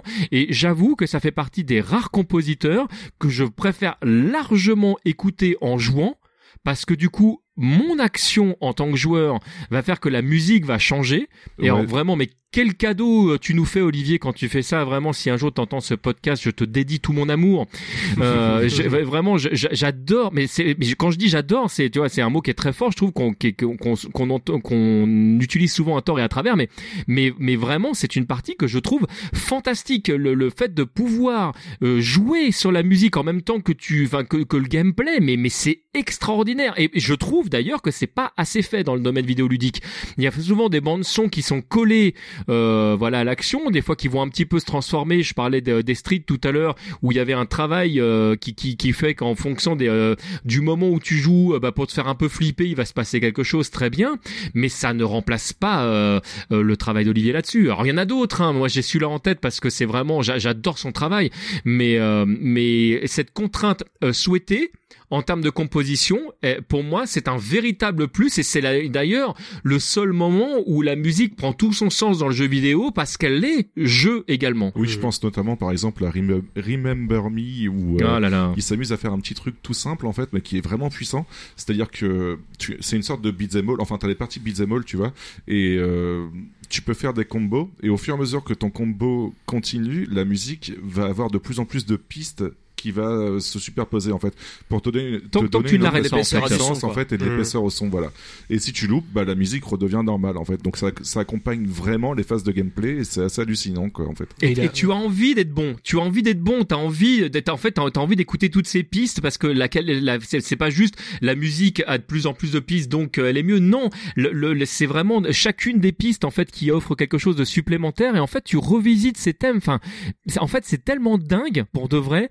Euh, et, je, et je comprends du coup le travail que ça représente. Et quand il dit oui, c'est pas 50% du budget, bah des fois il faudrait se poser effectivement la question. Quoi, quand tu sais que euh, pour, c'est pas pour cracher sur Capcom, et, et vraiment qui est une boîte que j'adore, mais le, le quand tu sais que 50% du budget de Street 4 c'était pour la com, il y a des moments j'aurais préféré qu'ils utilisent l'argent pour autre chose. Euh, moi, je me permets du coup d'aller dans ton sens, TMDJC, euh, niveau de, de Rivière, du coup, que, euh, comme tu as dit, qui a presque une démarche limite de game designer, presque dans, dans un sens, Ouais, avec sa de musique. sound designer pour Voilà. coup, donc Enfin, ça fait partie voilà. du game design. Voilà, et du coup, moi je vais aussi aller sur les travaux. Alors, voilà, vraiment deux, deux petits détails en plus. Moi, les travaux de euh, Akira Yamaoka, qui est le Oui. compositeur, et euh, aussi il travaille beaucoup euh, sur le sound design de la série des Silent Hill. Euh, on se rend absolument pas compte euh, du travail euh, de cet homme au niveau de l'ambiance. Alors pas uniquement pour la musique, mais juste au niveau des sons. Il est capable d'avoir Du sound design, ouais, Voilà. tout à fait, ouais. il est capable d'enregistrer des centaines de sons de bruits de pas différents pour euh, complètement adapter euh, des sons selon l'ambiance, utiliser des dissonances, euh, utiliser des euh, une sorte de des fréquences de son qui euh, créent un malaise. Enfin, c'est un travail absolument dingue. Je pense que hum, si, alors je ne l'ai toujours pas vu, mais ça doit forcément exister des études sur son travail. Ça doit être absolument passionnant. Mais euh, j'aimerais aussi qu'on parle rapidement, euh, revenir en arrière dans les années fin 80, si je me trompe pas, avec euh, le studio LucasArts. Euh, connu pour ses séries de jeux de point and click d'aventure dont euh, Monkey Monkey, Island. et euh, Loom si je ne me trompe pas au niveau du nom bref un des développeurs de ce studio a créé quelque chose d'extrêmement important dans la Oui, musique ça, du jeu vrai, vidéo ça. c'est euh, un programme euh, qui permet de créer des transitions fluides entre les différentes pistes sonores euh, d'un d'un jeu. Tout simplement, quand votre personnage, euh, en fait, maintenant ça paraît totalement naturel, mais à l'époque, vous imaginez que c'est des, des jeux avec des écrans fixes, et quand un personnage allait d'un écran à un autre, euh, la musique ch- changeait brutalement. En fait, Ouais, c'était Euh, voilà. Il y avait pas de boucle, voilà, en fait, tu voilà. tu Mais- ou alors la boucle, départ. ou alors il y avait une boucle musicale qui tournait, euh, voilà, l'air de rien. Euh, grâce à cet homme-là, qui a, j'ai malheureusement pas son nom en tête, qui a un des développeurs, voilà, de l'équipe, euh, qui a créé Loom, je crois d'ailleurs. Euh, on a des transitions fluides entre les morceaux, entre les différents, et même qui s'adaptent vraiment au style de jeu. C'est pas juste, tiens, il passe par la porte, on va. Non, non, c'est, il y a une sorte vraiment de, les musiques, une sorte de pas qu'un fondu. Il y a le fait de mélanger les compositions, et c'est quelque chose d'extrêmement important, euh, mine de rien, dans le, même dans la composition de musique de jeux vidéo Ouais, puis pour ton confort de jeu. T'imagines que si à chaque fois que tu changes d'écran dans Zelda 1, ta boucle recommence au début, euh, tu finis dingue. Parce que t'as jamais la, la, la fin de ton son. Enfin ça, ça Ah, fait Il y a, vraiment il y a- partie y a des design. jeux, hein, malheureusement. Mais oui, il y a des jeux fait, qui mais- l'ont pas utilisé et ça fait partie euh, pour le citer euh, du joueur du grenier euh, qui dit mais ça c'est une horreur en termes de son. Je pense à Dragon Ball sur NES si je dis pas de bêtises où la boucle recommence à chaque fois que tu changes d'écran. Je ne C'est crois pas que tu dises de insupportable. bêtises. C'est c'est absolument insupportable et en termes de sound design c'est dégueulasse mais Ouais. de l'enfer. Retour vers le futur sur MSX. Voilà. Voilà, il y a une Donc seule c'est- boucle c'est- C'est sonore pas de du quelques tout secondes. anodin en fait comme travail qui a été fait. C'est quelque chose de grandiose parce qu'en termes de confort de jeu, euh, le sound design est une fois encore euh, pas loin de la perfection. D'accord. puis euh, en, en plus on l'a on l'a tous euh, plus ou moins vu, mais là on sort de, de la contrainte, mais ça c'était vraiment le complètement mais de de, de, de l'habillage, mais c'est euh, c'est entre guillemets, alors ça je pense que tout le monde a, a pu vivre cette expérience ou, ou presque, c'est le, le Yoshi sur lequel vous montez dans, dans Super Mario World qui tout d'un coup rajoute une, une piste supplémentaire. euh, euh, c'est voilà, c'est pour moi en fait la contrainte voulue, euh, je trouve que c'est c'est ce qui apporte le euh, le- vraiment le, le petit plus magique en fait euh, dans, l'OST, le truc dont personne parle parce qu'il n'y a pas besoin de, ça, c'est pas c'est pas un plus pour le jeu directement, mais c'est là. Et quand tu percutes en fait ce que c'est là, c'est c'est le petit cadeau que que, que te fait euh, le compositeur pour moi. Ok, bon bah écoutez, je pense qu'on est bon pour cette, partie, cette grosse partie-là. Euh, du coup, on va on va terminer avec une petite partie bonus parce que là, je pense que Étienne a eu sa réponse du comment on est passé du digit dégueu à la musique symphonique. Effectivement, oui, je pense qu'on a un bon élément de réponse. De là à dire qu'on a tout vu, non. Je pense que même euh, vous, en l'écoutant, on dirait, waouh, c'est dingue, ils ont pas parlé de ce truc-là, ça me paraissait essentiel. Mais disons que On va aller on va les retrouver les brûler. Euh, voilà, mais dans notre travail de, de recherche, euh, je dirais que c'est ça fait partie de quelques éléments de réponse, notamment euh, à pourquoi on est passé euh, du digit dégueulasse à euh, des orchestres symphoniques qui donnent des concerts euh, un peu partout dans le monde. Bah, justement, là, on va entamer une partie un peu bonus en fait avec quelques petits points plutôt sympatoches sur la musique du JV qui se prénomme quand la musique du jeu vidéo sort du jeu vidéo.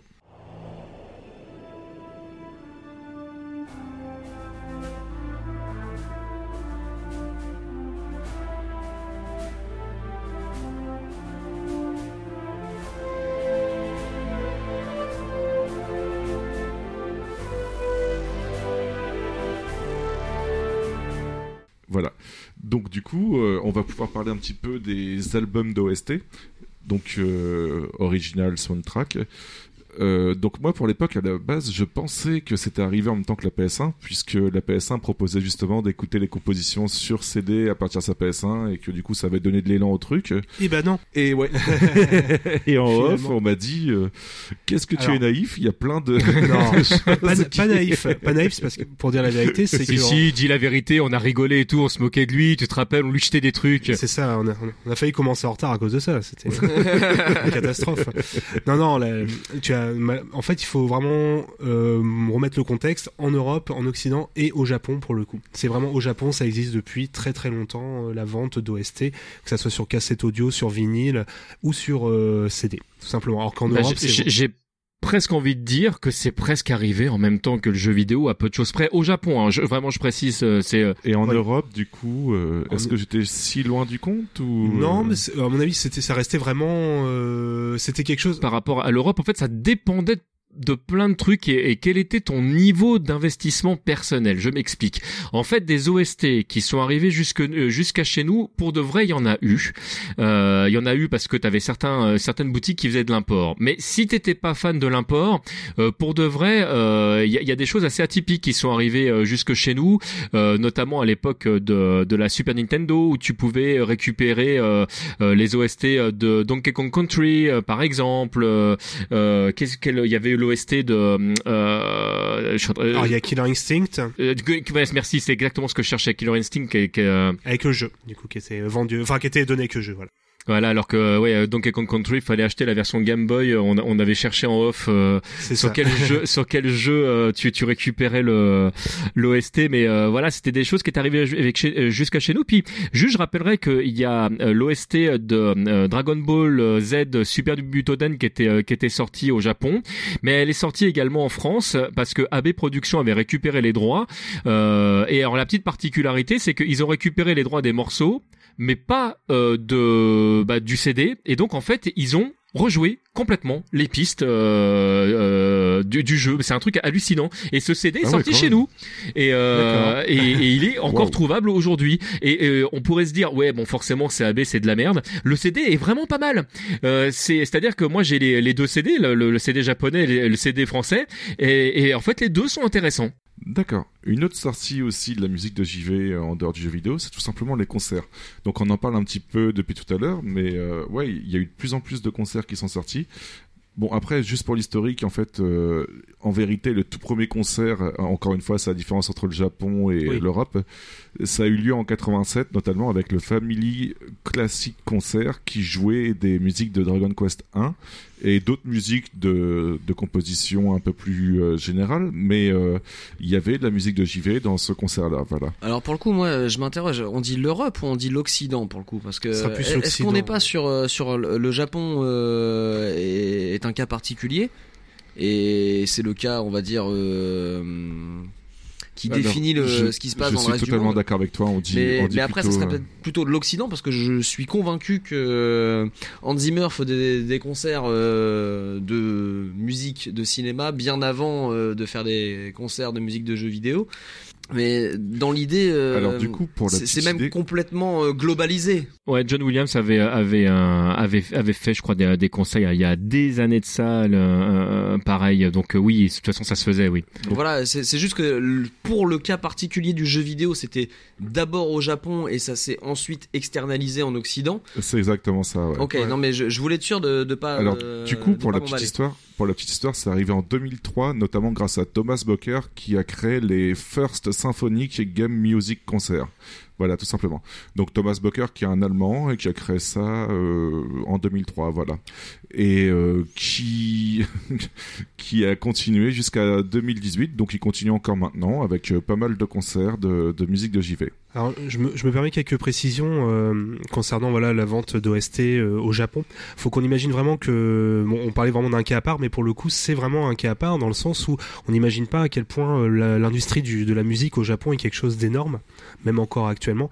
Et même euh, à l'époque, euh, sortir une OST d'un d'un jeu vidéo, pareil, euh, la vision euh, au niveau euh, culturel du jeu vidéo n'est absolument pas la même que chez nous.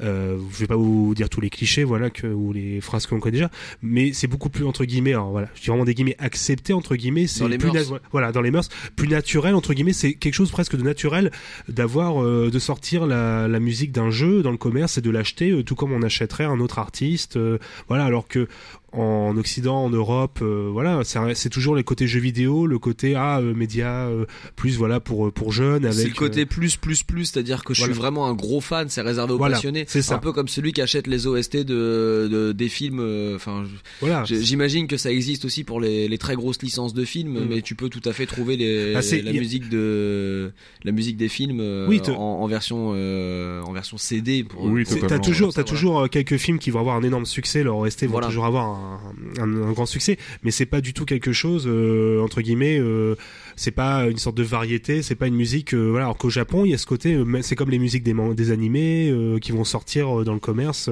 Voilà, faut vraiment, c'est pour ça qu'on distingue vraiment. ça- forcément, aux, aux États-Unis aussi ou dans le reste du monde, il y a des CD de, de OST de jeux vidéo. C'est juste que ça reste vraiment euh, de niche. Alors maintenant, c'est moins le cas de, de par l'explo- grâce à Internet, euh, on peut Ouais, acheter- ouais, on peut acheter beaucoup facilement avec des sites comme Bandcamp, on peut acheter beaucoup plus, enfin découvrir des artistes, euh, etc.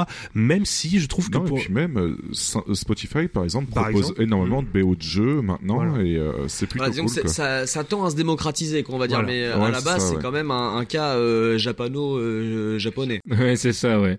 Bah, tu, tu citais tout à l'heure les, les, les cassettes audio. Imaginez d'acheter euh, des, des musiques de jeux vidéo sur une cassette audio, ça, ça paraît totalement dingue euh, aujourd'hui. Et, et je, je profite de la perche que tu me tends pour euh, euh, pour parler euh, d'un jeu auquel, on, enfin, on, on- dont on n'a pas parlé tout à l'heure, qui est euh, Psycho Soldier, qui est le premier jeu. Alors, Psycho Soldier, c'est un jeu d'SNK sorti en 86. Bon, je répète, 86. Hein.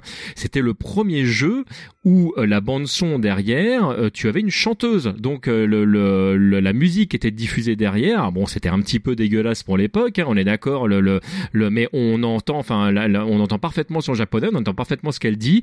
Et évidemment, il y a une cassette qui est qui est automatiquement sortie. C'était logique.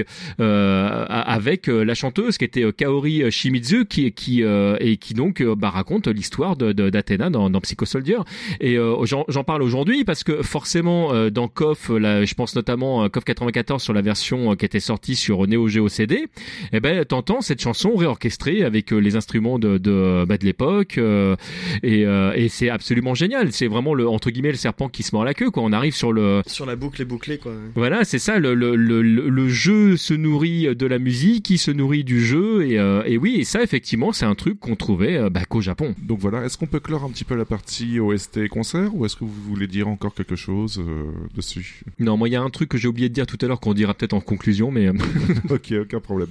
Donc euh, on va parler un petit peu aussi de deux approches totalement différentes de la musique euh, du JV qui sort justement du JV et je voulais parler un petit peu de la démo scène. Est-ce que ça vous parle un petit peu ou pas du tout? Alors moi, la, la, la démo scène, euh, avant de que vous m'en montriez, pour le coup, euh, suite euh, à la préparation de ce podcast, je ne connaissais absolument pas. Et je dois reconnaître que ce qu'on m'a envoyé euh, à, à aller étudier m'a ultra bluffé.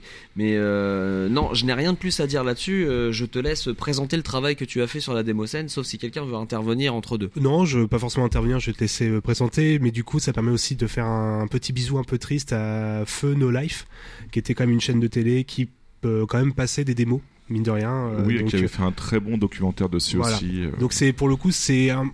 J'avais pas découvert grâce à No Life, mais c'est vraiment avec No Life que j'ai commencé à en voir vraiment euh, de façon régulière. Bah pour le coup, j'ai découvert grâce à No Life moi de mon côté en fait. Donc euh, voilà. Euh, pour la petite explication et savoir ce que c'est, globalement, la démoscène est apparue dans les années 70. Et euh, c'était à l'époque du cracking de jeux, donc euh, le, crack, le craquage de jeux existe depuis, euh, bah, depuis le jeu vidéo tout simplement.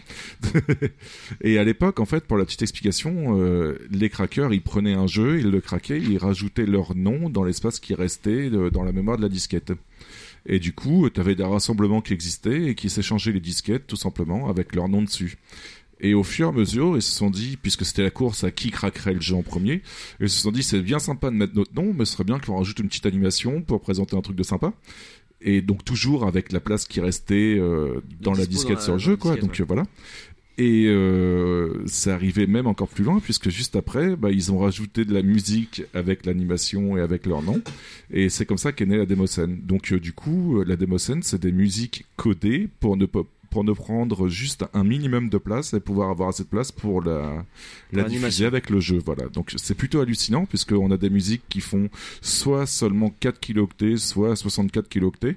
Bon après maintenant il y a d'autres standards, mais c'était vraiment comme ça à l'époque, donc c'est plutôt choquant.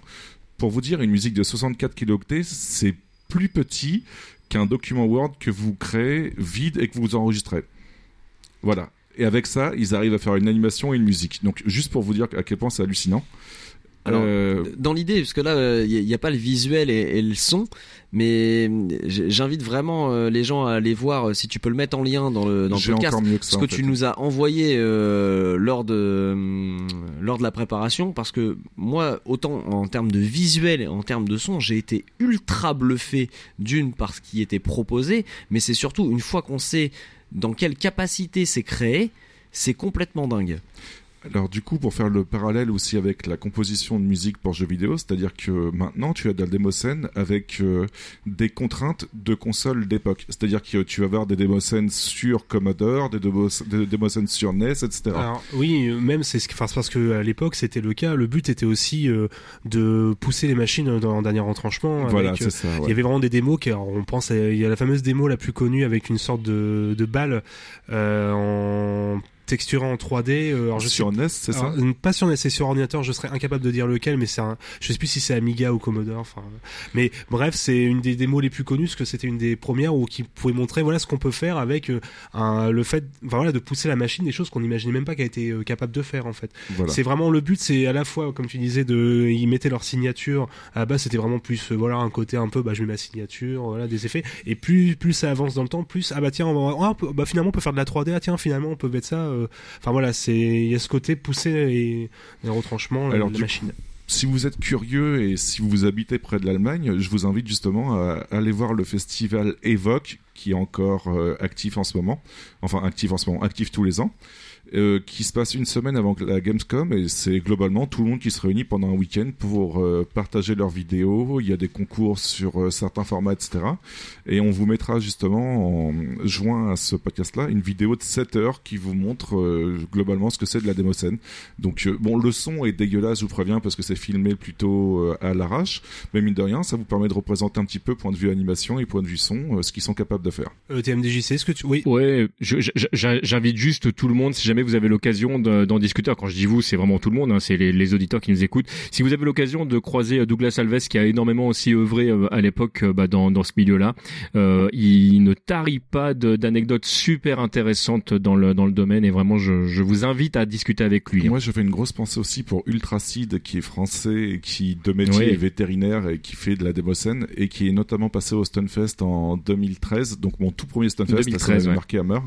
Et euh, c'est super sympa. Il me semble qu'il bosse principalement avec de la Game Boy, si je dis pas de bêtises. Tu ne dis pas de bêtises. Ou même, j'ai envie de te dire, des Game Boy. ouais, ouais, ouais, des Game Boy. Donc en concert, vous le voyez en fait euh, jouer de la Game Boy. c'est complètement cool. Et enfin, un dernier petit sujet qu'on voulait parler dans la musique de JV qui s'exporte, c'est quand la musique de JV crée un genre totalement. Et Babar, je te laisse en parler un petit peu. On va tout simplement parler de la chiptune, qui est devenu un style musical, mine de rien, qui est maintenant euh, plutôt connu, euh, qui, euh, je vais pas dire déchaîne les passions, mais presque, en fait, qui est quand même devenu un vrai genre de musique à part entière.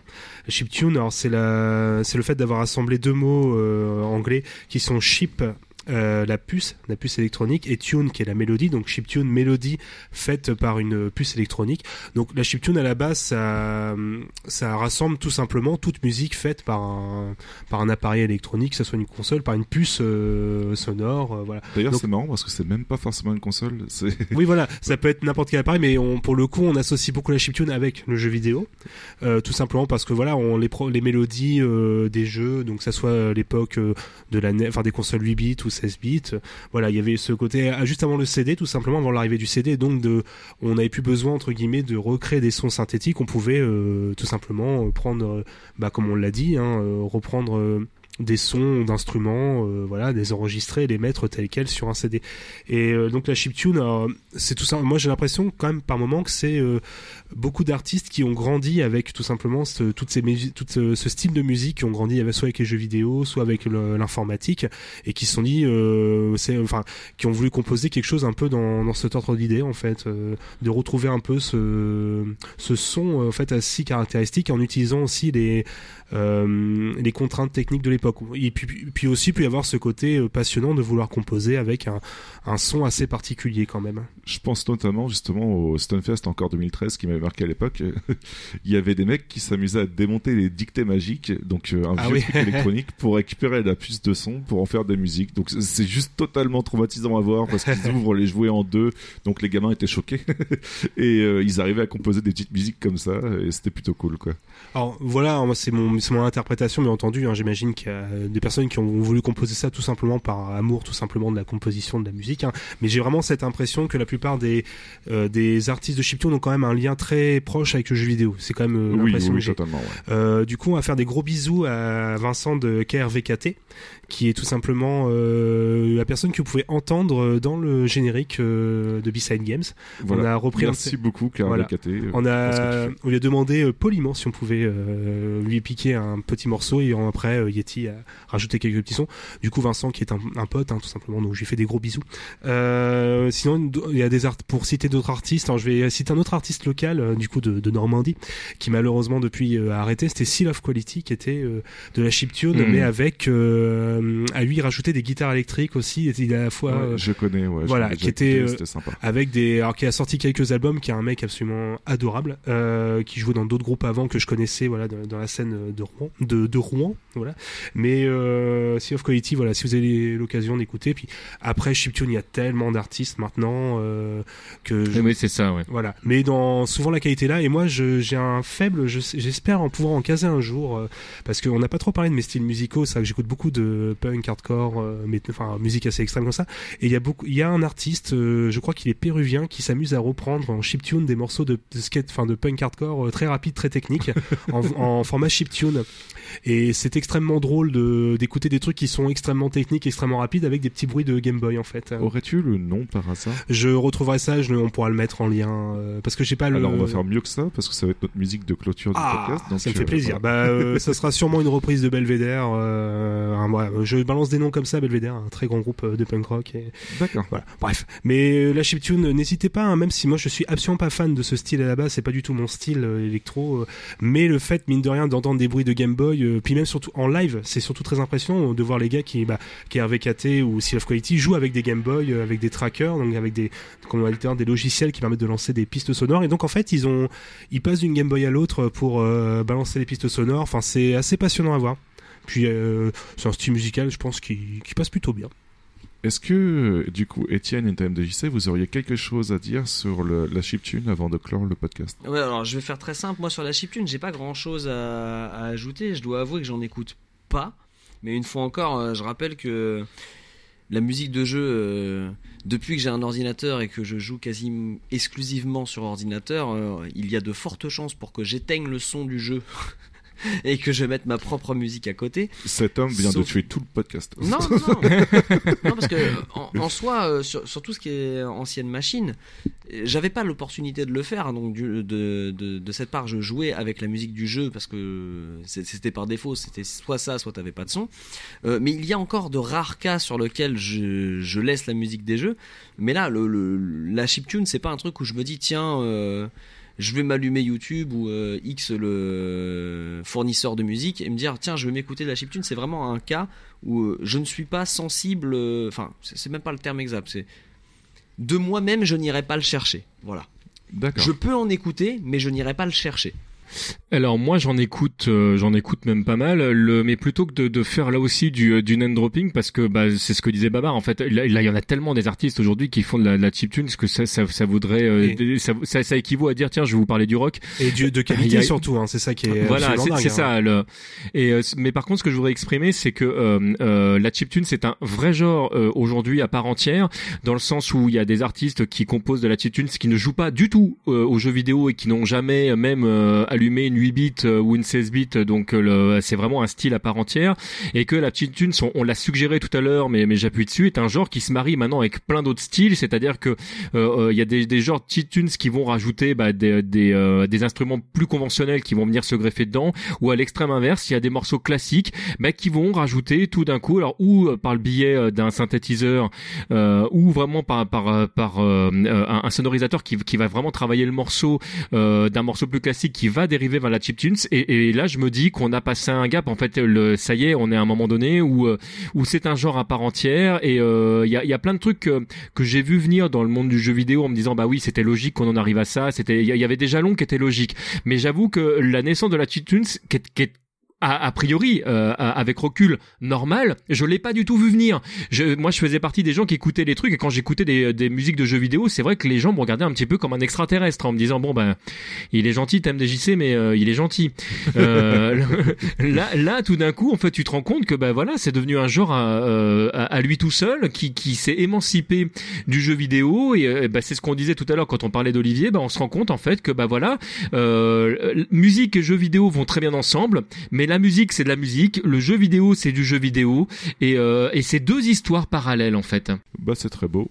je trouve que t'as très bien conclu en fait voilà c'est c'est l'un peut aller avec l'autre mais en plus peuvent se dissocier euh, l'un de l'autre Tout à fait d'accord sur le fait que maintenant ça se dilue dans d'autres styles et euh, je l'entends de plus en plus dans la musique que j'écoute. euh, c'est assez intéressant aussi, c'est vrai, comme évolution. Voilà. Donc, messieurs, je pense qu'on a fait le tour un petit peu du sujet. Euh, Est-ce que vous auriez Ouais. quelques phrases à dire pour terminer ou c'est bon Un, un, un tout, un tout petit truc, euh, on n'a pas parlé de, de MSR tout à l'heure, euh, parce qu'on en a parlé Ah, en off, oui. mais j'ai oublié d'en, d'en, d'en parler, et je voulais absolument reparler de, de, de Metropolis Street Racer qui était sorti sur Dreamcast, où la musique fait totalement partie du, euh, du jeu. Euh, bah, quand vous passez sur un, sous un pont, bah, comme vous écoutez la radio, euh, la musique s'altère, euh, c'est une musique qui qui, qui est euh, diffusée en direct, donc il y a des présentateurs qui, euh, qui vont jouer les morceaux, et suivant le pays dans lequel vous êtes, ou l'heure à laquelle vous jouez, vous n'aurez pas les mêmes pistes. Et voilà, enfin juste, on a oublié de dire ça. Et quand on parlait tout à l'heure des, des contraintes qu'on se qu'on se mettait nous-mêmes, bah là, on, qu'on parlait des contraintes, par exemple des, des développeurs, bah ils avaient rajouté ça. Et en tant que joueur, c'était un vrai plaisir. Mais, euh, euh, MSR euh, sur Dreamcast, qui est le premier épisode entre guillemets de, de toute la série Project Gotham Racing qui sont sortis sur les Xbox après. Bah là, ça me parle beaucoup plus. Voilà. ouais. Tout ça. Mais euh, j'y ai joué aussi à l'époque où il est sorti et euh, ça me marque encore maintenant. Et ouais, cette fameuse transition entre les morceaux, puis le côté, euh, ce que, ce que j'expliquais aussi en off, c'est que moi j'y jouais, j'étais encore ado, j'y jouais pas tard, j'y jouais la journée, ce qui fait que comme c'est adapté sur l'horloge de la console, je ne voyais jamais Tokyo, les circuits de Tokyo de jour. C'était toujours de nuit. Donc j'avais en fait toujours la, comme euh, comme il, prenait en compte le décalage horaire, euh, dès que je faisais des courses à Tokyo, c'était que donc je n'ai, je crois, jamais vu les circuits de jour de, de ce jeu. Mais euh, non, non, C'est vrai que moi j'y j'y jouais à n'importe quelle heure. Moi j'étais j'étais pas j'étais pas du tout. Alors moi j'aime je suis pas vraiment un un, un, un joueur de, de de jeux de course et c'est vrai que euh, en dehors des, des très classiques Outrun et j'ai j'ai deux trois titres comme ça. Je dirais que j'en ai très peu fait. Je, voilà c'est pas un truc dans lequel je me retrouvais. Et c'est mon frère qui m'a qui m'a offert ce jeu et je l'ai bouffé ce jeu. Je l'ai retourné. Je l'ai adoré. Ah, il est incroyable, ça c'est clair. Voilà, donc euh, ouais, c'était cool d'en parler quand même. Ça, ça concerne bien le sujet. Est-ce que euh, on peut vous, on peut arrêter là, c'est bon? Ah non, je vais faire un dernier, euh, un dernier aparté parce que je, je m'en veux de pas avoir cité euh, du Castlevania euh, autant qu'il aurait, qu'il en aurait fallu. je, je peux pas euh, clôturer sans, sans citer Symphony of the Night où euh, juste la musique Oh. peut s'écouter. Oui, Mais ouais, juste la musique peut s'écouter sans jouer au jeu, mais sans jouer au Mais jeu, c'est vraiment perdre son, euh, enfin c'est c'est vraiment perdre euh, un, un arc du jeu vidéo qui est complètement dingue Mais oui aussi. parce que on, on croirait pas comme ça, hein, mais euh, il y, a- il y a beaucoup de Castlevania que je n'aime pas, notamment les récents. Euh, mais alors celui-ci particulièrement, Symphony of the Night, c'est vraiment une gifle musicale, graphique en termes de gameplay. Enfin, si jamais, si vous n'y avez jamais joué, je vous invite à essayer parce que c'est complètement fou. On se fait happer par ce jeu. Et euh, je reprends euh, Babar euh, sur sur ce qu'il disait tout à l'heure, Dracula X au Rando of Blood, parce que c'est un plus conventionnel, un plus classique dans son genre, mais je pense qu'il est le meilleur de, de, de toute la série euh, du, du Metroidvania-like euh, dans, le concept où il avait été euh, pensé à l'origine. Et, vraiment, Dracula X, euh, en termes de visuel et en termes de son, c'est une paire de gifles aussi euh, assez impressionnante. Et voilà, je, pourrais pas, je pourrais pas tout citer de, ce que je trouve complètement dingue, mais je pense qu'on aura l'occasion d'étayer et d'approfondir un peu notre notre culture musicale vidéoludique euh, autrement. Voilà, je vous rends la parole. Puisque chacun en est à parler un petit peu de sa petite bande son euh, coup de cœur, euh, moi je vais juste parler encore une fois, j'en parle tout le temps, mais de Nier Automata tout simplement, qui a juste la meilleure bande son pour moi de- depuis ces dix dernières années au moins. Ouais. C'est juste une tuerie et je vous invite justement à aller sur YouTube. Il y a un concert qui est dispo gratuitement en fait et pour vous rendre compte à quel point c'est puissant, même sans le jeu, c'est juste euh, magnifique. Euh, je l'ai enfin fait en Nier Automata, ça y est. euh, donc je peux que plus soyez. euh, On en parlera en off, hein, il y a Ah, beaucoup ouais. trop de choses à dire. Et moi, sinon, si on une OST actuellement, j'ai beaucoup le thème des défaites dans Overwatch. on perd énormément, ce qui m'énerve un peu beaucoup. Mais du coup, si j'ai si une OST en ce moment que j'ai beaucoup, c'est le thème de la défaite d'Overwatch, ce qui est extrêmement triste, mais bon, voilà. Il fallait parler de voilà d'actualité. Non mais et clore le débat sur une défaite, je trouve ça magnifique. Bon, on va pouvoir s'arrêter là. Alors, on vous fait des bisous et puis on vous donne rendez-vous. On va faire euh, dire un grand merci encore une fois à TMDJC quand même euh, pour Oh, sa bah, présence. arrête, merci à oui, vous. puis hein. merci à notre invité aussi Étienne Et qui merci, m'a aidé notamment à Ça me préparer fait le sujet. plaisir. euh, merci TMDJC, merci Babar, merci Yeti, des bisous à Sushi. euh, Oui. c'est quand qui elle malheureusement n'était pas dispo Voilà. aujourd'hui. oui. Et qu'on Et, euh, retrouvera. bah, merci une fois encore de nous écouter. On vous dit à très bientôt. Ciao. Des bisous. Salut.